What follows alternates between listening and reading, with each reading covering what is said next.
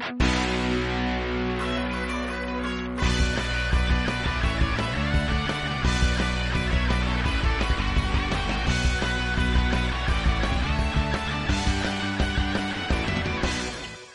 IA et Star Talent annoncent-ils la fin du métier de comédien de doublage C'est en compagnie d'Adeline Chetaille, comédienne spécialisée cumulant plus de 30 ans de carrière, que nous allons tenter d'y répondre. En retraçant son parcours depuis ses 7 ans, on verra en Adeline une comédienne passionnée, une voix pleine d'anecdotes et surtout une personne déterminée à faire bouger les choses.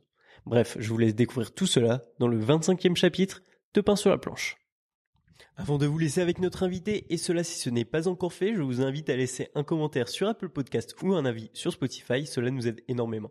Pour nous aider, vous pouvez également vous rendre sur notre Tipeee. Tipeee, c'est une plateforme de financement participatif qui aide les projets comme le nôtre à continuer. Finalement, vous pouvez aussi nous retrouver sur Instagram à pslp.podcast. Sur ce, je vous souhaite un très bon épisode en compagnie de notre invité. Bonjour Aline. Bonjour Charles. Comment vas-tu? Ça va très bien et toi? Bah écoute, moi je suis super content. Merci de me recevoir. Avec plaisir. Bon, j'ai pas trop eu le choix, mais. Ouais, j'avoue, j'ai un peu forcé la main. J'étais la voir à la Japan Expo, je me suis mis à genoux et tout pour supplier. Non, il s'est roulé par terre. Ouais, c'était terrible. Donc j'ai eu pitié et voilà. C'est hyper gentil d'avoir eu pitié. Euh, non, on est dans les studios de Maxime qui m'a beaucoup aidé euh, là pour mettre en place la caméra. C'est pour ça qu'il y a une meilleure image que d'habitude. merci à Maxime, enfin Sora, pardon. Euh, on peut l'appeler Sora. On peut l'appeler On peut l'appeler Maxime, c'est comme tu veux. Qui sont des super studios que tu as aménagés. Euh, que j'ai aidé à aménager. Voilà, c'est pas moi toute seule, mais j'ai eu pas mal d'idées. On a, on, a pris un, décorateur d'intérieur et on a fait tout ce studio où lui peut travailler, voilà, pour son métier de youtubeur. Et bah, il est hyper hyper stylé. Ouais. beau travail. Merci. Avant qu'on aille plus loin dans les euh, divagations, je te propose de te présenter pour ceux qui mhm. ne te connaissent pas. Euh, je ne sais pas moi si je dois t'appeler Adeline ou Marie-Margaret. Oh, Marguerite Marguerite euh, Marie-Marguerite. Marie-Marguerite, Marie-Marguerite, oui, c'est mignon. Euh, alors, je m'appelle Adeline, tu peux m'appeler Adeline. Je m'appelle Adeline Chetaille, je suis comédienne spécialisée dans le doublage de voix. À l'heure actuelle, on peut dire doubleuse de voix maintenant, je pense. C'est accepté. Euh, c'est accepté, voilà, c'est validé, puisque c'est un métier qui est maintenant un peu plus connu, mm. et on est moins obligé d'expliquer qu'on est comédien, qu'on fait pas forcément que des voix, voilà, machin, machin. moi, je fais que des voix, donc vraiment, je suis une doubleuse, on peut dire ça comme ça. Et je travaille depuis que j'ai l'âge de 7 ans. Donc on a pu m'écouter dans pas mal de choses. Et ce qui est rigolo, ce que j'aime bien faire, euh, c'est euh, ben trouver un petit peu selon les personnes que j'ai en face de moi, qu'est-ce qui pourrait être leur euh, ce qu'ils ont regardé, ce qu'ils ont entendu, et essayer de deviner en fait où est-ce qu'ils m'ont rencontré, où est-ce que je les ai marqués. Donc selon voilà l'âge des personnes, selon un petit peu leur euh, je sais pas, je me fais un peu des stéréotypes parfois, mais euh, je me dis ah est-ce que tu aimes par exemple bah toi je pourrais dire ah, t'aimes le manga ah, c'est possible, c'est possible. Et tu m'as entendu dans Spy Family par exemple, et même sur Bambi. Oui, euh, bah oui, oui. Mon tout premier film, c'était Bambi. J'ai fait Forrest Gump aussi. Il y a eu euh, Ma famille d'abord. J'essaie de retracer euh, chronologiquement. Il y a eu Claire dans Ma famille d'abord. Il y a eu Comme ça, Amalia. il n'y aura pas les Waouh, c'est elle qui a fait ça. Ouais. bah, après, je peux éviter de le dire, hein, ou tu peux peut-être couper au montage. non, non, tu peux tu dire. Fais du montage. Tu fais du montage. Je fais un peu de montage, mais en fait, je coupe pas de paroles. C'est plus si, par exemple, s'il y a un moment donné où je bégaye trop et que j'ai un peu honte, tu vois, ou des choses comme ça. Mais en vrai, je fais pas trop de. de... Principaux, ou est-ce que tu préfères moi, je préfère qu'on les, on les. Alors, je vais en dire quelques-uns. Ok. Euh, Zelda. Oui. Hyper stylé. Ouais, très stylé. Un la, préférés? La plus stylée, je pense. Ouais. En tout cas, la plus populaire. La plus mythique. La plus mythique. Ouais. C'est ça, dans l'esprit euh, Ellie. Ouais, Ellie de The Last of Us. Euh, la plus marquante. La plus. Ouais, je pense que c'est celle. Pour moi, en tout cas. Ouais. Ce que tu disais, bah, je le dis aussi tout de suite comme ça sera fait. J'ai beaucoup pris sur l'interview de Zach Nani pour avoir des infos sur toi, mhm. parce qu'elle je trouve elle est hyper complète et hyper bien faite. Euh, là, on va essayer de l'axer un peu plus sur tout ce qui va être animé, ce mhm. genre de choses. Avec plaisir. Mais comme ça, euh, on le sait. Ellie. Euh, Vanessa, enfin, dans. Vanessa Jones, High School Musical. Et tous ses films depuis et tous ses films, elle en a fait beaucoup. Et ça, c'est un sujet sur lequel j'aimerais qu'on revienne après, mais sur le mhm. fait que bah, finalement, quand t'es comédien de doublage, tu vois, tu peux aller sur tout type de rôle, quoi. Et elle, elle en a fait beaucoup des rôles différents. Et ça, c'est hyper Dans la limite de sa tessiture de voix et ou, et, ou de son physique. Hmm. Euh, mais c'est vrai que c'est intéressant. Euh, sa carrière est intéressante parce que elle a fait, elle n'a pas fait que du Disney ou du téléfilm de Noël. Elle en a fait, bien sûr, mais elle a fait aussi de la comédie musicale, elle a fait du thriller, elle a fait de, des trucs complètement un peu auteur, voilà. Donc ouais. Et c'est pour ça c'est hyper stylé. Et mm. tu vois que toi aussi t'aies pu faire cette variété de doublage, mais ce qui est plus normal, je pense aussi dans le doublage, bah je trouve ça hyper stylé. Mm sans citer ceux dans, dans les animés, il y a d'autres grosses voix que comme ça que j'aurais oublié? Bah, il y a des studios Ghibli. Ouais, c'est animé ça. Ah, c'est oui. C'est film ah, d'animation. Hors animé, tu veux dire? Ouais. Hors animé, euh, il y a une tonne de séries. Il y a Desperate Housewives. Mm. Euh, où je fais euh, Dylan Mayfair. C'est la fille de la deuxième rousse. Qu'est-ce qu'il y a encore? Il y a bah, Walking Dead avec Rosita. ça, c'est en série. Oh, écoute. Euh, Après, sinon, on peut inviter à aller sur ton site. Il y a tout sur ton site. sur mon site. Alors oui, euh, il y a Wikipédia par exemple, mais c'est vraiment le bazar. Franchement, pour euh, pour reconnaître quelque chose, c'est compliqué. Et puis il y a des gens qui mettent des trucs, parfois c'est pas moi. Ou bien t'as fait genre non même c'est pas toi du tout. Alors parfois c'est pas moi, parfois je m'en rappelle pas du tout, parfois c'est euh, un tout petit rôle. Et en fait, les gens aiment bien mettre, même si c'est un tout petit rôle. Mais alors là, si on commence par là, ça fait vraiment 30 ans que je travaille. Donc, euh, il y en a beaucoup, beaucoup. Sur mon site, en fait, euh, j'ai mis ce Adeline Chetaille, un mm. truc comme ça. Adeline-Chetaille, je crois. Il y, a, il y a mon CV. Et dans mon CV, j'ai vraiment laissé que les rôles principaux. Un peu marquants, ceux qui font vendre, entre guillemets. Voilà. Alors, il y en a, il y en a qui, que j'ai gardé, même si les gens connaissent pas forcément parce que c'est des rôles marquants pour moi. Ouais. et des rôles principaux, surtout. Mm, mm. Et puis j'ai laissé aussi ouais voilà ce que ce que le public euh, connaît euh, aime euh, voilà c'est c'est sur lesquels ils peuvent s'identifier et se dire ça. ah ok c'est tout de suite. Voilà parce que sinon et, et, du coup bah on l'aura compris tu as fait beaucoup de voix. En même temps tu l'as dit ça fait 30 ans que tu es comédienne. ça. tout est relatif. c'est à 7 mm. ans le doublage donc avec on le disait Bambi. Avant ça je pense que comment on arrive aussitôt dans ce métier un peu artistique hein, je pense bah en fait, je pense que c'est aussi grâce aux parents pour la plupart du temps. Euh, toi, tu avais notamment un papa mmh qui était conteur. Oui, c'est ça. Et euh, c'est pas mal ça parce que je pense que dans les gens qui écoutent, il y a beaucoup de gens qui aiment raconter des histoires, bon, sur un médium mhm. qui est différent puisque c'est souvent celui du manga, mais ton papa écrivait ses propres pièces oui. et tu as été une des actrices euh, de ces, cette oui, Oui, c'est vrai. C'était vraiment ce déclic-là. Alors après, tu parlais euh, de Marie-Marguerite tout à l'heure. Euh, je, je, je, vais expliquer quand même parce que c'est un peu bizarre sinon comme ça. Dès que j'ai su parler, dès que j'ai su m'exprimer, j'ai raconté des histoires et je, je me suis fait des scénarios. Et je faisais un peu du spectacle. Après, peut-être aussi parce que mon père faisait du spectacle et euh, automatiquement, voilà. On aime bien copier les parents. Copier un petit peu tout de suite, je sais pas.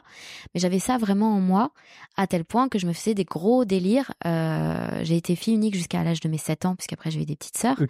Et jusqu'à l'âge de mes 7 ans, sachant que j'ai pas non plus été scolarisée, puisque mmh. mes parents préféraient m'apprendre euh, à la maison, euh, ils étaient euh, ils étaient contre la méthode d'enseignement mmh. à ce moment-là sur la méthode d'écriture, voilà. Donc donc j'étais vraiment, je vivais vraiment dans ma tête et parfois je passais des des journées, des semaines à être dans un rôle. Et ouais, il y avait Marie-Marguerite et c'était un de, de, mes rôles. J'avais demandé à ma maman de m'appeler Marie-Marguerite et, et j'étais dans mon rôle de Marie-Marguerite. Elle était comment Marie-Marguerite alors je me souviens pas trop. En fait, c'était un c'était un espèce de crossover parce que j'avais été très impressionnée. Alors mes parents n'étaient pas croyants en soi, et on avait un peu, enfin on avait une, immense bibliothèque. C'était des personnes euh, très cultivées et, euh, et j'étais tombée sur un très joli livre qui parlait de euh, Marie, Jésus, et Joseph. Ok. Et il y avait, ils avaient des petites auréoles en, en doré, je me rappelle, tu vois. C'était, c'était vraiment, il y avait du relief et tout. C'était très très beau. Et j'avais été hyper impressionnée par cette femme qui hmm. était Marie. Et donc c'était mon modèle. Et je voulais être Marie. Voilà. Donc avait pas du tout de, de, de, de sous-entendu religieux, de choses comme ça. Mais, c'est. J'ai euh, trouvé génial. C'est une image qui te plaisait. Ça me plaisait. Donc euh, à un moment donné, ma mère euh, ouvre la porte de ma chambre, elle me voit, j'étais agenouillée devant devant mon lit comme ça en, en prière et elle me dit Aline, qu'est-ce que tu fais? Et moi je dis chut maman, je prie, je suis Marie. Voilà. voilà, tout allait bien. Euh, heureusement. T'en as des souvenirs de ça ou c'est tes parents qui t'ont raconté? Moitié, moitié. Moitié, moitié. Moitié. Mais je me rappelle parce que j'avais une. Je, je, m'habillais d'une certaine manière aussi, voilà. Et puis Marie est devenue Marie Marguerite parce que je trouvais Marie un peu, peut-être trop, trop ennuyeuse, euh, trop voilà dans le rôle de la, la, la femme, euh, la mère de Jésus. Là, c'est bon. j'avais envie de sortir de ça et j'avais envie de ouais d'être un peu plus euh, une fille de la campagne. Donc Marguerite. ça fait presque Heidi, je trouve. tu vois un peu dans l'esprit. J'écoutais des petites chansons. J'écoutais pas des chansons, non. J'écoutais des contes. J'avais des cassettes et tout et il y avait Heidi. Donc j'ai dû faire un truc ouais dans ma tête. stylé. Ouais. Donc ça commence par là. J'étais complètement folle. Ouais, c'est ça. C'était ton école à toi? C'était ça, c'était ma. Je veux dire ton école de, théâtre, euh, pas école. C'est ça, ouais, ouais. J'étais, euh, je, je, partais en délire à tel point, je me, ça je me rappelle très bien. Euh, à un moment, je jouais dans mon jardin et et j'étais en pleine comment dire, j'étais une, une personne qui était enfermée euh, parce qu'on avait un poulailler, donc j'étais enfermée dans le poulailler par des méchants et j'appelais mon sauveur. J'étais genre Johnny, Johnny, sauve-moi, sauve-moi, au secours et tout. Et euh, mon voisin a accouru et croyait que j'avais un problème, donc j'ai eu la honte. J'étais genre non, non, par ça une va, barrière de ça dans un ouais, poulailler. Ouais, c'est ça, mais voilà. Et euh, donc ça c'est mon enfance. Ok. Normal absolument classique. Et euh, oui, mon, mon papa faisait, euh, faisait des spectacles, il créait des spectacles pour enfants. Et à un moment donné, il a eu envie de faire une pièce de théâtre. Il avait vu à quel point j'aimais jouer, euh, voilà. Et il m'a proposé qu'on fasse un, cette pièce de théâtre ensemble, qui s'appelait Le Voyage fantastique de Monsieur Kropp, où en fait c'était un, un monsieur qui avait un peu perdu toute foi en l'humanité, qui était un peu triste, un peu SDF, voilà, et une petite fille qui, qui le qui, qui, qui, qui le ramasse quelque part et puis qui, qui lui donne qui l'emmène qui lui voilà qui lui donne espoir et cette petite fille est en fait une extraterrestre voilà, c'est euh, la fin, euh, la fin de l'histoire. Et à la fin, je partais en soucoupe volante et je sortais de scène comme ça en soucoupe volante. Ouais. T'as regardé pour souvenir Ouais, j'ai adoré, j'adorais, j'adorais.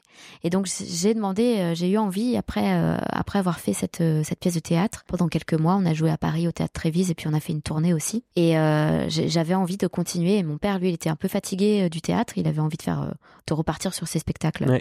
Ça tournait à lui. Parce que ça, ça tourne à lui, il, le faisait dans parce que toi tu viens de la campagne de Dijon, si on fait assez global. C'est ça. Il, le faisait dans cet endroit-là Non, partout en France. Partout. Ah, oui. En fait, il était appelé par des écoles, par exemple ou euh, toute autre structure pour euh, faire des spectacles pour enfants. Donc il traversait la France pour faire les spectacles pour enfants. Mm. Et ma mère avait fait tous les décors. Ma mère était euh, artiste peintre et elle avait créé les décors. Et, là aujourd'hui, toi tu te retrouves un peu à faire le studio de, de Ouais, la boucle est la bouclée, boucle finalement. C'est hyper drôle. hyper stylé. Et, tu partais un peu avec lui ou? J'ai été à quelques fois, ouais. Je connaissais ses spectacles. Sinon, voilà. tu J'étais à la maison, enfant normal, quand même, ouais, avec maman et tout. Et puis, euh, et puis après, j'ai commencé les studios. Euh, bien rythmé déjà. Ouais. c'est pas, enfin, je veux dire, c'est pas donné à tout le monde. C'est déjà atypique. Et mm. bon, euh, après, on va arriver sur les studios, bien sûr. toi, aujourd'hui, si bon, plus tard, tu as un enfant, tu, tu ferais quoi niveau. tu penses le mettre à l'école Tu penses lui apprendre? Euh, c'est vrai qu'on m'a beaucoup posé la question parce que je, bah, j'en ai parlé avec, sur l'interview de, de Zach Nani justement et j'en avais pas parlé depuis très longtemps. C'est vrai que moi j'ai pas été scolarisée, mm. donc j'ai pas du tout, euh, j'ai même pas mis les pieds dans une salle de classe. Euh, la seule fois où j'étais dans une salle de classe, c'est justement parce que j'accompagnais mon père sur un spectacle et que voilà, j'ai été, c'était pas une bonne expérience. Oui, ce que tu expliquais. et... j'ai pas trop aimé les enfants. Et aujourd'hui, du coup, toi, tu, tu le verrais comment? Je, je, pense que je suivrais un cursus normal. Enfin, je ferais suivre à mes enfants un cursus normal. Je pense pas les déscolariser, euh, mais je choisirais une école. Euh, hmm. Je pense, euh, je serais assez sélective. Oui, voilà. c'est ça. Et après, ça dépend de l'enfant. Si mon enfant est malheureux, Bien sûr. Euh, et si tant est que j'ai un enfant un jour, si euh, si ça va, si ça se passe pas bien, et si euh, je peux envisager d'autres solutions pour qu'il se sente bien.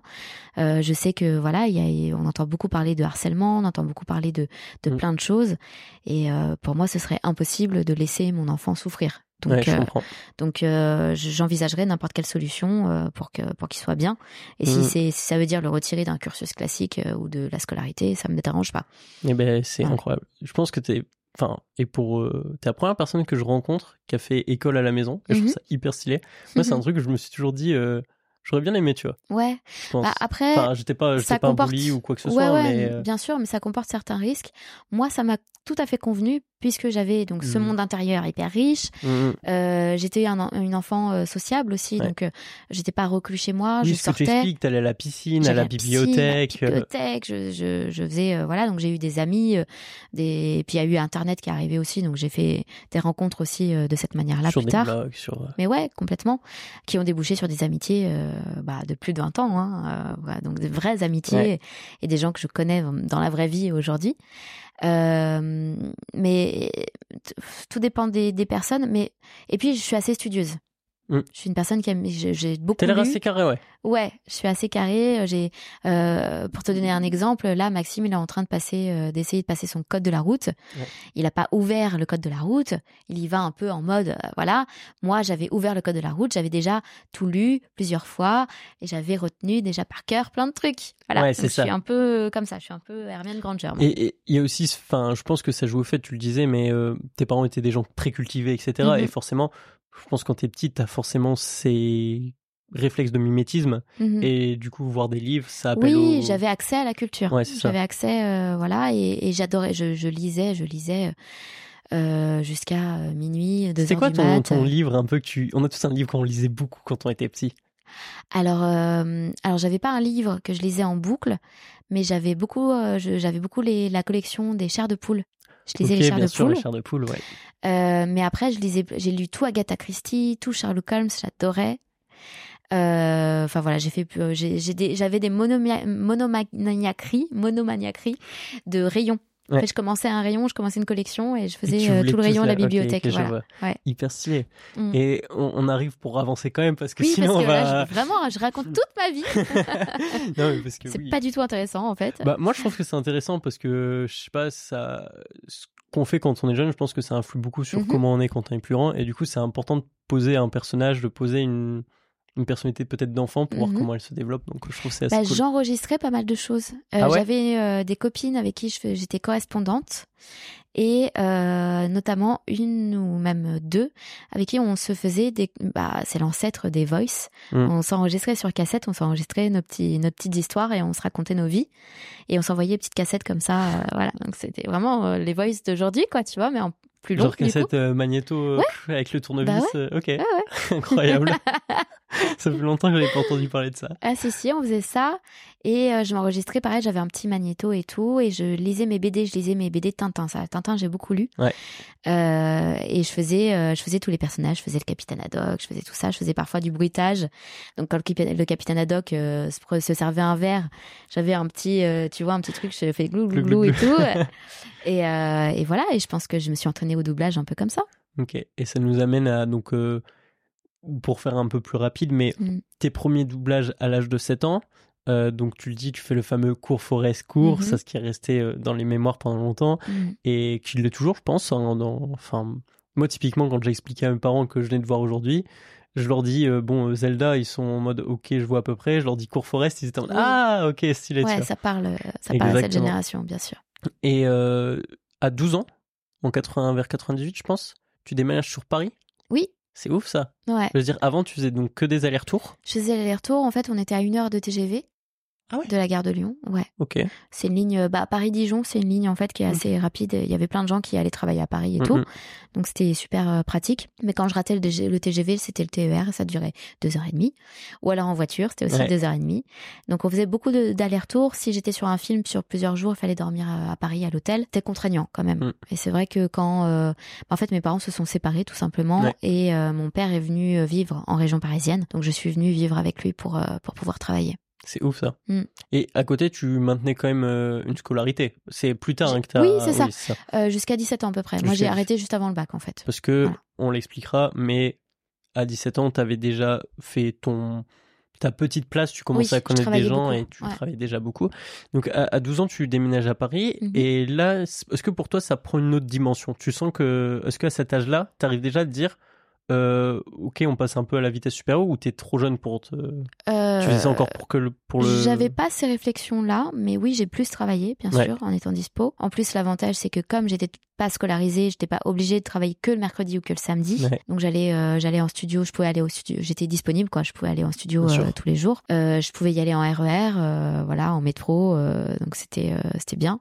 Je crois que vers 13-14 ans, j'ai commencé à, aller travailler toute seule. Et et oui, je faisais plus de séries, de choses comme ça qui demandaient à présent très régulièrement sur les studios à Paris. Et mais à ce moment-là, je tournais encore aussi. Tu faisais encore du théâtre, euh, du. Alors je faisais pas de théâtre, j'ai fait vraiment qu'avec mon père le théâtre, euh, et ensuite j'avais mon agence de casting et je fais quelques tournages. Des... C'est ça. Et euh, ça s'est arrêté, j'ai arrêté les castings et tout ça vers 16 ans à peu près. Mm. mais j'ai jamais réfléchi en termes de plan de carrière ou de ah là je suis en train de réussir. Ça s'est fait hyper naturellement. C'est ça. J'ai pas j'avais pas de plan. J'avais que, euh, bah tiens, on te propose un rôle, euh, vas-y, euh, c'est sympa. Mm. J'avais une conscience professionnelle que mon père m'avait inculquée.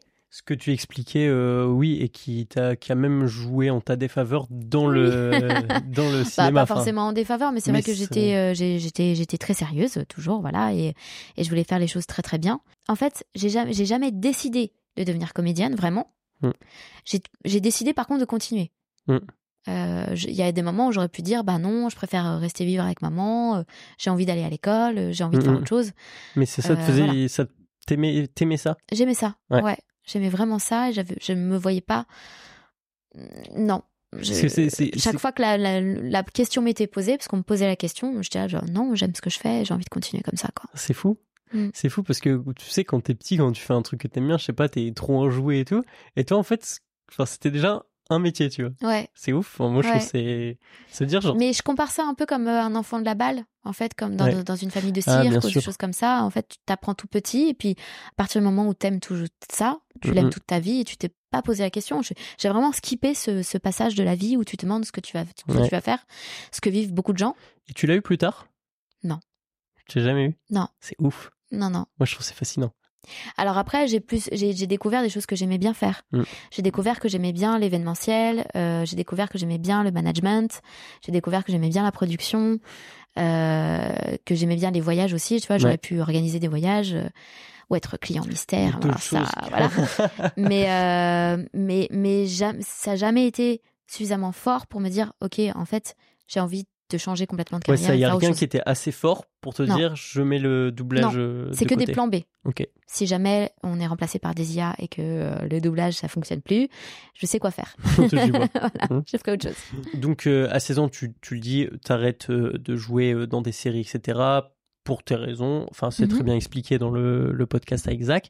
moi, il y a un une autre passage de ta vie que je voulais aborder mhm. avant d'arriver sur les doublages que j'ai beaucoup aimés, mais bref, c'est à un moment donné, tu as décidé de freiner quand même. Parce que tu étais passé, bon, quand tu étais plus petite, c'était, euh, tu disais 3 à 4 par semaine, mhm. tu étais passé à 3 à 4 par jour. Il y a un mhm. moment donné, tu t'es quand même dit, c'est trop L'année dernière. C'était l'année dernière? Ouais, il y a un an. Ok, quand j'ai regardé ton tournage, je me suis dit ça devait être vers 2013 ou quelque chose comme ça. Non, pas du tout.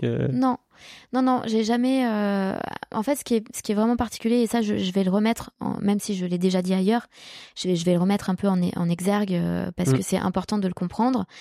Euh, le, doublage, c'est différent, vraiment, de des, des carrières d'acteurs, ce genre de choses. Il n'y a pas de choix de carrière en soi on reçoit pas les scénarios en avance, on décide pas. Euh, alors évidemment, quand tu démarres ce métier, c'est exactement comme tous les autres métiers euh, de cet ordre-là, donc euh, le chant, la danse, l'actorat. Faire des pubs, on te on te propose des choses et mmh. toi tu prends parce qu'il mmh. faut que tu taffes.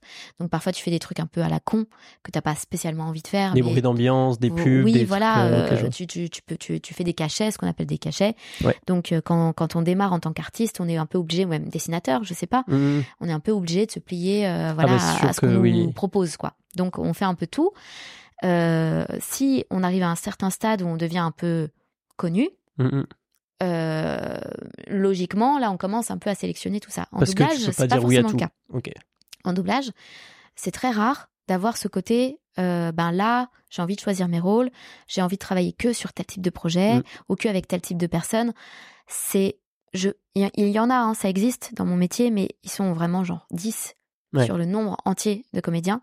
Nous, on est toujours content qu'on nous appelle, on est toujours content de bosser, on refuse jamais de travailler. C'est ce que moi ça, m'avait c'est une question qui avait été mm. posée ça euh, donc à la Japan Touch de 2000 bon l'année dernière. Ok. Euh, qui avait été posée. Donc, il y avait une table de comédiens de doublage, justement, Mhm. avec Glenn, Christophe Espel, euh, oui, Christophe Espel, etc. Il y avait eu cette question qui avait été posée. Est-ce que vous re- refusez des doublages? À l'unanimité Tous Jamais. Non. C'est Non. ouf. Donc là, ce que j'ai fait l'année dernière, c'est assez rare Mm. et c'est dangereux. Euh, mais j'en avais vraiment besoin. Ouais. Mais c'est vrai que de manière générale, tant qu'on a du temps dans notre emploi euh, du temps et tant qu'on a et même parfois quand on n'a pas de temps, Mm, mm. ce qui pose parfois problème parce que tu dis oui oui oui et puis Au bout d'un Ça moment, tu te rentre pas. à courir Voilà, partout, c'est ça. d'être stressé parce que tu vas être ouais en et puis ça retard. stresse surtout les gens qui qui, qui, qui font les plannings. Bien sûr. C'est horrible pour eux. Euh, donc ouais, c'est vraiment à ce moment-là. Mais avant ça, je, non, j'avais jamais euh, envisagé. C'est incroyable. Même, j'ai toujours décalé mes vacances. J'ai toujours pris le risque. J'ai toujours eu ce côté, bon bah là, je vais partir 15 jours. Je sais que je perds du travail. J'ai toujours perdu du travail à ce moment-là. Mais ça fait partie de, voilà. Ouais, parce que même Mm. si tu as ce fameux truc de faire, euh, bon, tiens, il faut faire, euh, je sais plus ce que tu disais, mais 34 cachets, quelque chose comme ça sur les 10 mois pour avoir le. C'est 40, l'équivalent euh, du- 40 et quelques. Ouais, Ouais, 407 heures de 407 doublage. heures pour être euh, intermittent du spectacle. Exactement. Euh, même si tu as ça, c'est vrai que tu as aussi ce côté où si je suis moins présent, si je dis non, Mm. bah, on va retenir que je suis une personne qui est pas forcément disponible Ouais. et du coup on Ça va peut moins vexer les gens. Exactement. Ça peut euh, dire non à, euh, à un DA ou une DA. euh, c'est euh, prendre le risque de vexer la personne, Mm. qu'elle se dise bon, ok, euh, ou alors juste qu'elle te catalogue dans à trop de boulot, ce sera trop chiant de la bouquer, next, Ouais. voilà. C'est aussi prendre le risque quand t'es. Alors là, je reviens un peu plus en début de carrière, pas forcément pour moi, mais c'est ce que j'ai observé. Euh, parce que, je- comme je te disais, moi, je, je réfléchissais pas dans ces termes-là et je, je m'en suis toujours un peu. Euh, voilà, il y avait du travail qui arrivait parce que j'ai eu la chance. J'ai commencé très jeune et on, on me connaissait. Et comme j'ai toujours continué à travailler assez régulièrement, on me voyait. Et quand tu croises les gens, quand ils te voient, ils pensent à toi. Mm. Et c'est très difficile de démarrer dans ce milieu-là à Bien cause de ça, parce qu'il faut se faire voir, se faire connaître Pour un contact. trouver des contacts et ensuite avoir fait suffisamment bonne impression pour, Pour qu'on que te rappelle. pour que la personne te rappelle quand elle va pouvoir penser à toi. Ouais. Parce que tu peux avoir envie de travailler avec quelqu'un et pas lui trouver drôle pendant euh, des années Bien sûr. parce que tu trouves rien qui correspond selon toi à l'énergie de la personne ou à ce qu'elle peut faire. Donc euh, là là où c'est très très compliqué dans ce milieu-là, c'est de trouver une façon d'exister euh, aux yeux de bah, des personnes qui font les castings Mm. et, Et plus et tu existes qu'on se aux yeux de beaucoup de monde, Mm. Plus tu as de chance. bah, plus on te voit, plus, Plus, on- ouais. plus tu Et travailles. du coup, tu as, la pression du non, non? Enfin, la pression du oui plutôt. De dire oui, je suis dispo ou. Parce que c'est un peu ça Euh, aussi, non qui Ce qui s'est passé quand, quand moi j'ai commencé à refuser, euh, bah, euh, de toute façon j'ai tout refusé l'année Parce que tu vois, ce que, ce dernière. que tu as pu vivre, ça s'applique au doublage, mais je pense que ça s'applique aussi à beaucoup de métiers où tu es sollicité. Ah bah ça s'appelle un burn-out. Hein, Voilà, donc, tout euh, simplement. ça voilà. s'applique à la vie. Sauf qu'on est dans, dans un métier, on peut pas dire euh, je ne vais pas bien, je suis en arrêt de travail Mm. et euh, je reviendrai euh, dans trois mois quand ça ira mieux. Euh, ou dans un an, C'est comme les indépendants, enfin, peut-être que ça n'a rien à voir, Exactement, mais si, ouais. tu vois, genre un plombier peut-être ou quoi que ce soit, s'il est pas dispo pendant un an, bon, tu dis, Bah, il a change pas de travail et il a pas d'argent. Ouais, ça. Mm. Donc c'est ces risques-là, euh, en effet. Et, euh, et, et moi, ce qui s'est passé, c'est que j'ai expliqué euh, à chaque fois que je refusais, j'ai expliqué pourquoi. Mm. Et j'ai dit, voilà, là, je, je, je sature, j'ai trop travaillé, je suis très fatiguée euh, psychologiquement. Mm. Euh, les gens savaient aussi parce que j'ai eu un drame euh, dans ma vie à ce moment-là. Donc, euh, les gens euh, ont été très compréhensifs. Tout- oui, tout, tout le monde a été très compréhensif. Et, euh, et puis, euh, c'est- bon, j'ai réouvert un petit peu le, le planning et j'ai pu, euh, j'ai pu prendre des choses. Mais ce qui a été compliqué au début, c'est que on- je disais non, je suis pas dispo, j'osais pas forcément dire pourquoi. Donc je disais je suis pas dispo et on voulait me trouver des solutions. On voulait absolument, tu vois, on me disait mais bon bah Et alors tel jour et voilà c'est ça. Et là, du coup, t'es bloqué parce que t'as pas dit depuis le début, bah non, en fait, là, je fais une pause. Euh, Enfin, alors, je faisais pas vraiment de pause, je continuais tous mes projets, donc je travaillais toujours. Mais, Mais je connais sortais rien la de tête nouveau. du. Ouais, je connais rien de plus euh, pour, euh, pour essayer de, de calmer les choses parce qu'effectivement, 3 à 4 studios par jour, 6 jours sur 7, plus les conventions, parce que j'étais invitée en convention aussi. C'est un sujet qu'on abordera C'est un autre sujet, tard, voilà. mais- Mais bah, je me suis rendu compte que parfois, je, je faisais vraiment du 15 jours non-stop. Et c'est un métier, alors qui est pas fatigant en soi, parce que évidemment, on n'est pas à l'usine, on n'est pas éboueur, on n'est pas, voilà, toute proportion gardée. Mais émotionnellement, c'est drainant. Mm. une, tu, tu, dois te servir de tes émotions, tu dois te servir de ta concentration aussi, puisqu'il faut lire un texte en même temps, regarder l'image, avoir ton cerveau reçoit plein d'informations. Faut être très alerte. Faut être vraiment sur le coup. Et ce qui s'est passé aussi, troisième euh, petite chose importante, petite chose importante, c'est que il y a eu le Covid et que une fois que on a pu recommencer à travailler, il a fallu travailler très fort. Il a fallu vraiment rattraper tout ce qui avait été en retard et euh, on travaillait plus comme auparavant. En équipe, c'est un sujet qu'on on abordera tout à l'heure parce que bah, j'en avais déjà rapidement parlé avec Glenn et ça mm. m'intéressait de voir comment toi tu voyais les choses. Euh... Bah, ça forçait, en tout cas là, ça a forcé à rester en studio, à vraiment parler et avoir zéro pause. Et puis t'étais tout le long du rôle. Et puis comme tu... je faisais des journées où je parlais vraiment 8 heures de ma mm. journée, je n'arrêtais pas de parler. C'est ça, et c'est pas euh, juste parler. Enfin, c'est interprété. Voilà, c'est ça. C'est que mm. peut-être, bon, enfin, faut mettre de l'émotion. Tu l'as dit dans l'interview de Zach, mais il y a des fois, le fait de prêter tes émotions à une voix, bah, ça t'affecte aussi. Mm. Et le fait d'être toute seule, entre guillemets, dans le studio, c'est différent. Tu le disais aussi avec Zach. Mais être en équipe, des fois, c'est aussi euh, bah, passer du, un bon moment. Euh, tu le disais avec euh, le de stress argentin, là, où ça rigolait beaucoup, tout ça. Mais on y reviendra juste après. En 2003, en 2003, qu'est-ce qui s'est passé Est-ce que tu, tu, penses que tu peux deviner la question? Si je te dis euh, en 2003 ou c'est un peu dur? Ah oui, c'est dur. Ouais. Je sais pas ce qui s'est passé en 2003. Il y a Kiki, euh, la petite ah, sorcière. C'est, ouais, bah, ah, j'y pensais, mais je, pensais que c'était plus tard. Non, euh, on a fait un gros saut là, tu trouves? Non, non, pas du tout. Ok, ok. Tout va bien. oui, Kiki, la petite sorcière, oui? T'es validé par Miyazaki. Alors c'est sur Nausicaa. Ah, c'est sur Nausicaa. En fait, j'ai commencé. Parce que Nausicaa est sorti plus tard, je crois. Exactement. En fait, j'ai été euh, castée pour Kiki la petite sorcière, donc en 2003. Tu l'as dit, donc j'avais 17 ans. Euh, et je crois trois ans plus tard, on me demande de passer le casting sur Nausicaa. Mm. Et Nausicaa était vraiment un film euh, très important pour Miyazaki. C'est un film de 85, je crois. Mm.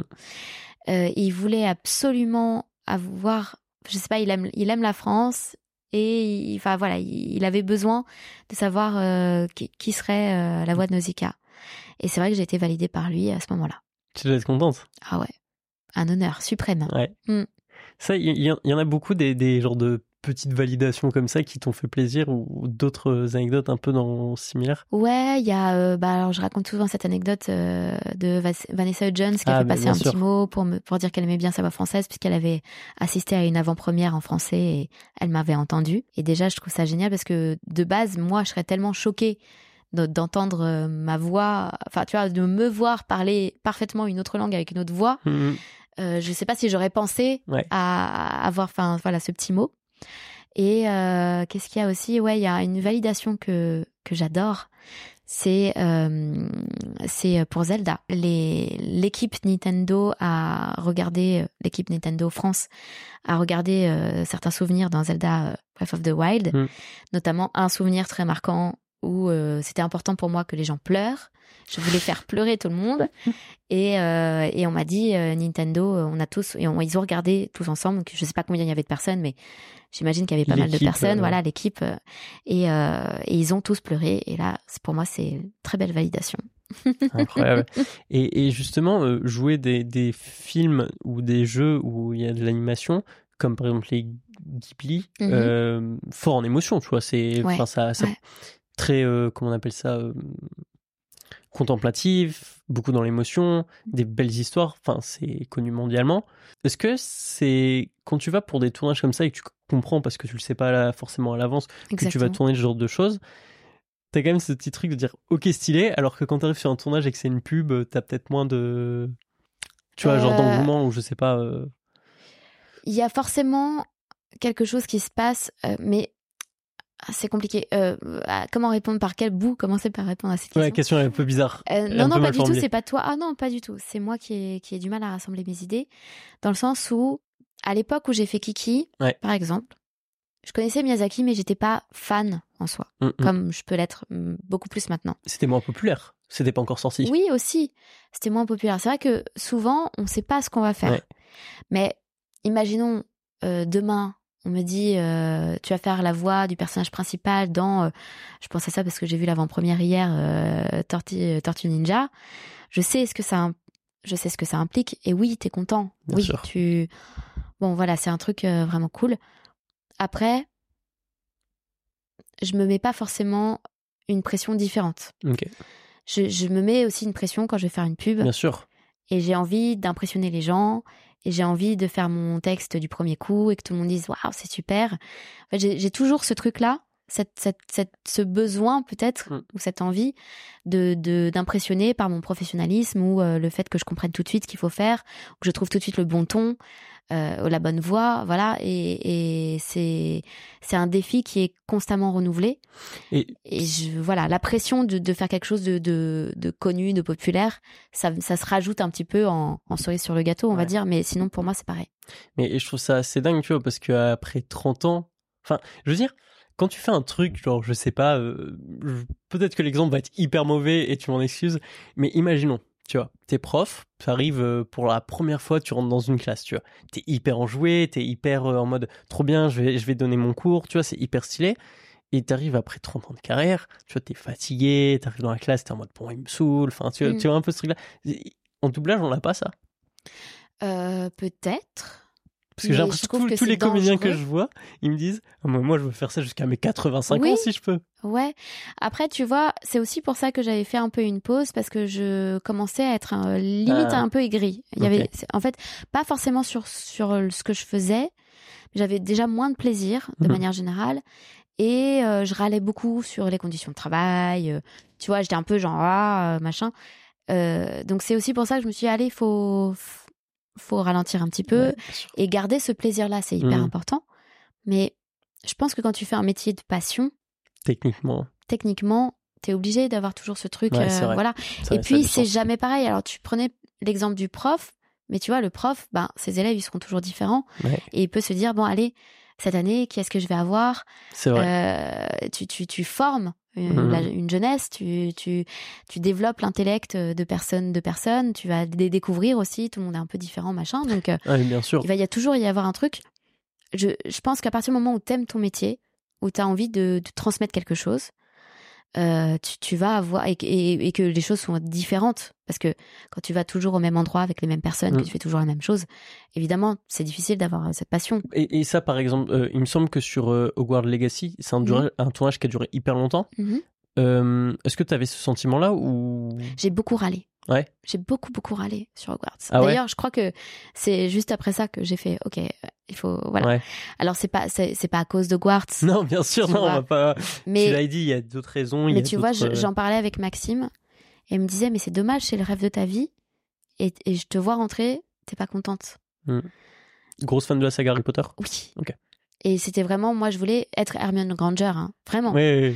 Donc, faire ce, ce projet-là, pour moi, c'était vraiment un rêve. Alors, c'est vrai qu'on a eu des conditions de travail difficiles que je peux pas euh, Expliquer que je peux pas expliquer parce que etc. voilà ça, je n'ai pas le droit et puis bon ça se fait pas mais vraiment ça a été douloureux à certains moments Mm. j'étais pas contente et, et et je me suis dit c'est dommage parce que là à ma place il pourrait y avoir une nana qui, qui arrive dans ce milieu-là et qui se dit putain c'est génial Mais peut-être parce que justement, t'avais tellement voilà. d'attentes et tellement, tu vois, genre, t'attendais ce truc-là, peut-être que ça fait aussi que t'avais des attentes plus hautes que. Ouais, et puis j'ai eu des enregistrements de jeux vidéo tellement parfaits, Ouais, euh, que là, avec des, conditions de rêve.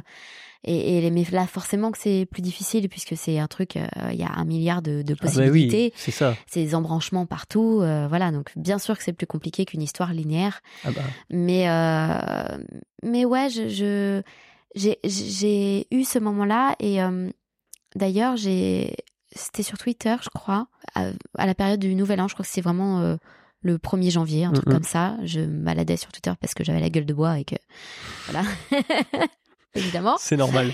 Et euh, et je suis tombée sur un tweet, je crois, d'une jeune euh, comédienne qui commençait à faire du doublage et qui qui disait ouais c'est super, je fais ça et tout. Et j'ai eu un déclic. Et je me suis dit bah voilà c'est comme ça que je dois voir les choses à Mhm. nouveau. Et tant que j'aurais pas retrouvé cet œil là, bah vraiment je dois me reposer. Sortir la tête du guidon. Ouais, c'est ça. Ouais, je comprends. Et maintenant ça va bien, ça va beaucoup mieux. ça va beaucoup mieux. Du coup, tu as pu entamer euh, la saison 4 de Wakfu? Oui.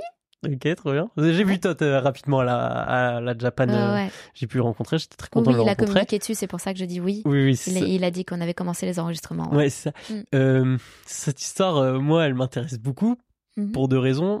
Premièrement, parce que j'adore Wafu, je trouve que c'est incroyable. Moi aussi. Deuxième raison, euh, pour le coup, là, c'est de la création euh, originale, mhm. de la création de voix. Mhm. Ta voix qui a été euh, d'ailleurs. tu disais tout à l'heure avec Vanessa, oui, ça doit faire bizarre de voir sa tête parler une autre langue parfaitement. C'est pas ta tête, mais c'est sur ta voix qu'on s'est basé pour refaire dans d'autres langues parce que Wafu a été adapté. Ouais, bah dis-toi que j'ai pas écouté encore. Ok. Ok. Il faudrait que je fasse l'expérience. Bah ouais, carrément. Que je la fasse genre en vidéo, ça peut être rigolo. Ouais. mm. ça fait... je découvre ma voix en espagnol. Oui. tu parles pas de... tu parles d'autres langues? Euh, je parle très mal, je comprends bien, très très bien l'anglais, et voilà, euh, japonais un petit peu, mm. mais euh, et pareil, je comprends vite fait l'espagnol, mais je suis pas du tout capable de oui, parler. de faire, ok.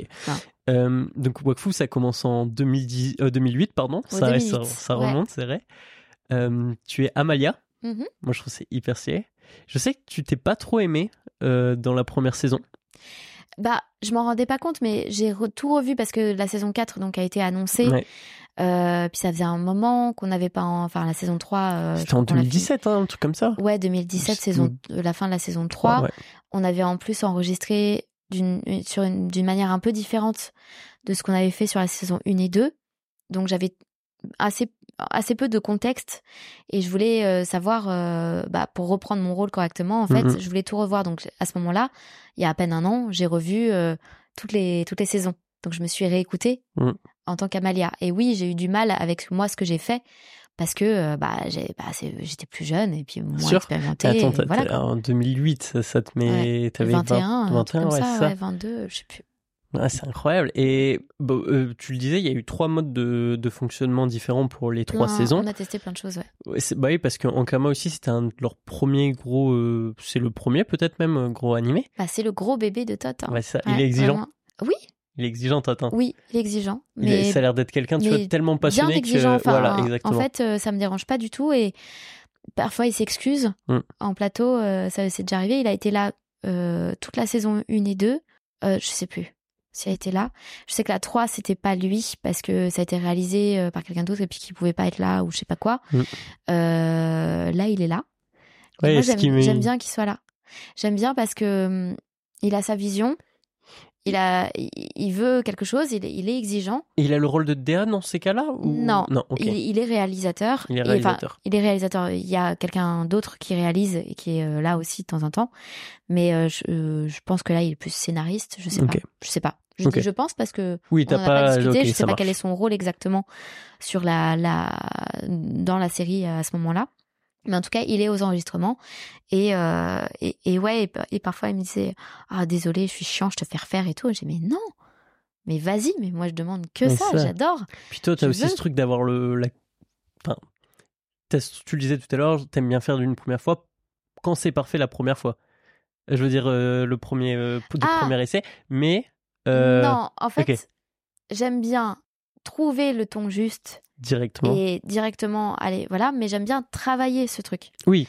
Parce que, alors parfois, la, la première phrase, le premier geste qu'on appelle, euh, voilà, est, la meilleure parce que c'est spontané, parce qu'il y a peut-être des choses un peu accidentelles qui arrivent et que, voilà, mais il y a toujours besoin de retravailler une petite intention, il y a mm. toujours besoin de préciser quelque chose. Euh, ton personnage, il bouge, il vit, il a euh, un haussement de sourcil, un haussement d'épaule, un petit déséquilibre, un truc que t'as que t'as pas forcément vu du premier coup, c'est impossible. Et mon but ultime, c'est pas de trouver ça tout de suite. Mm.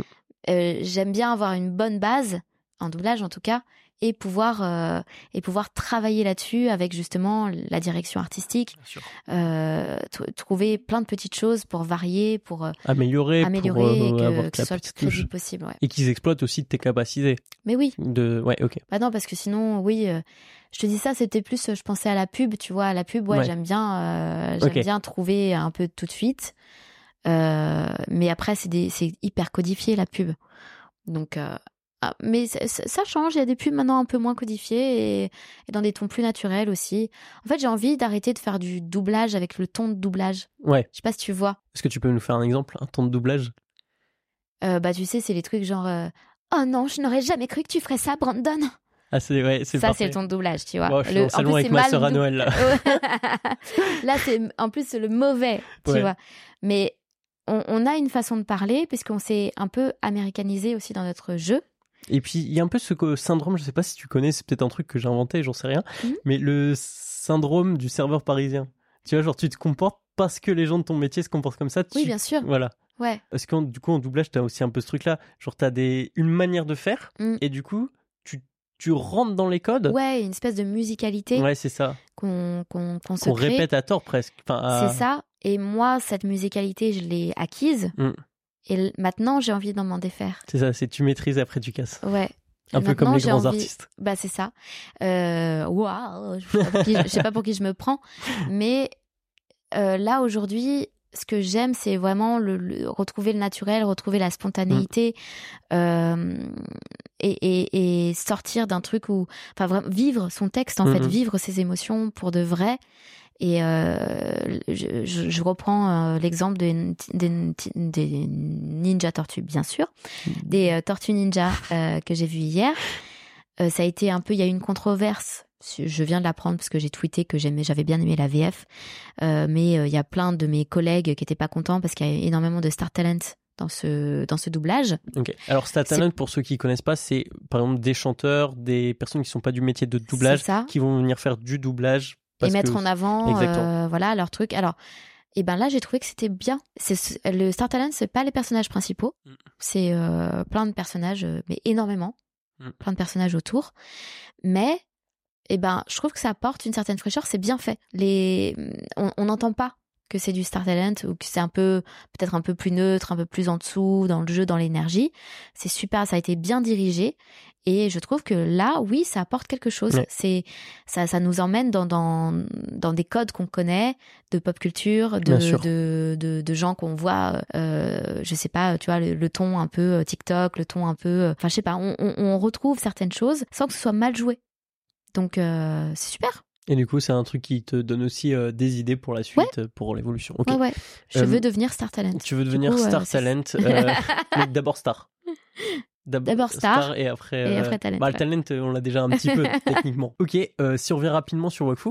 Oui, Wakfu, c'est aussi. Euh... Non, mais c'est. T'inquiète, je dérive complètement. tu sais que j'ai eu des épisodes, j'aurais pu les appeler divaguer, tu vois, parce qu'il y a. mais c'est normal.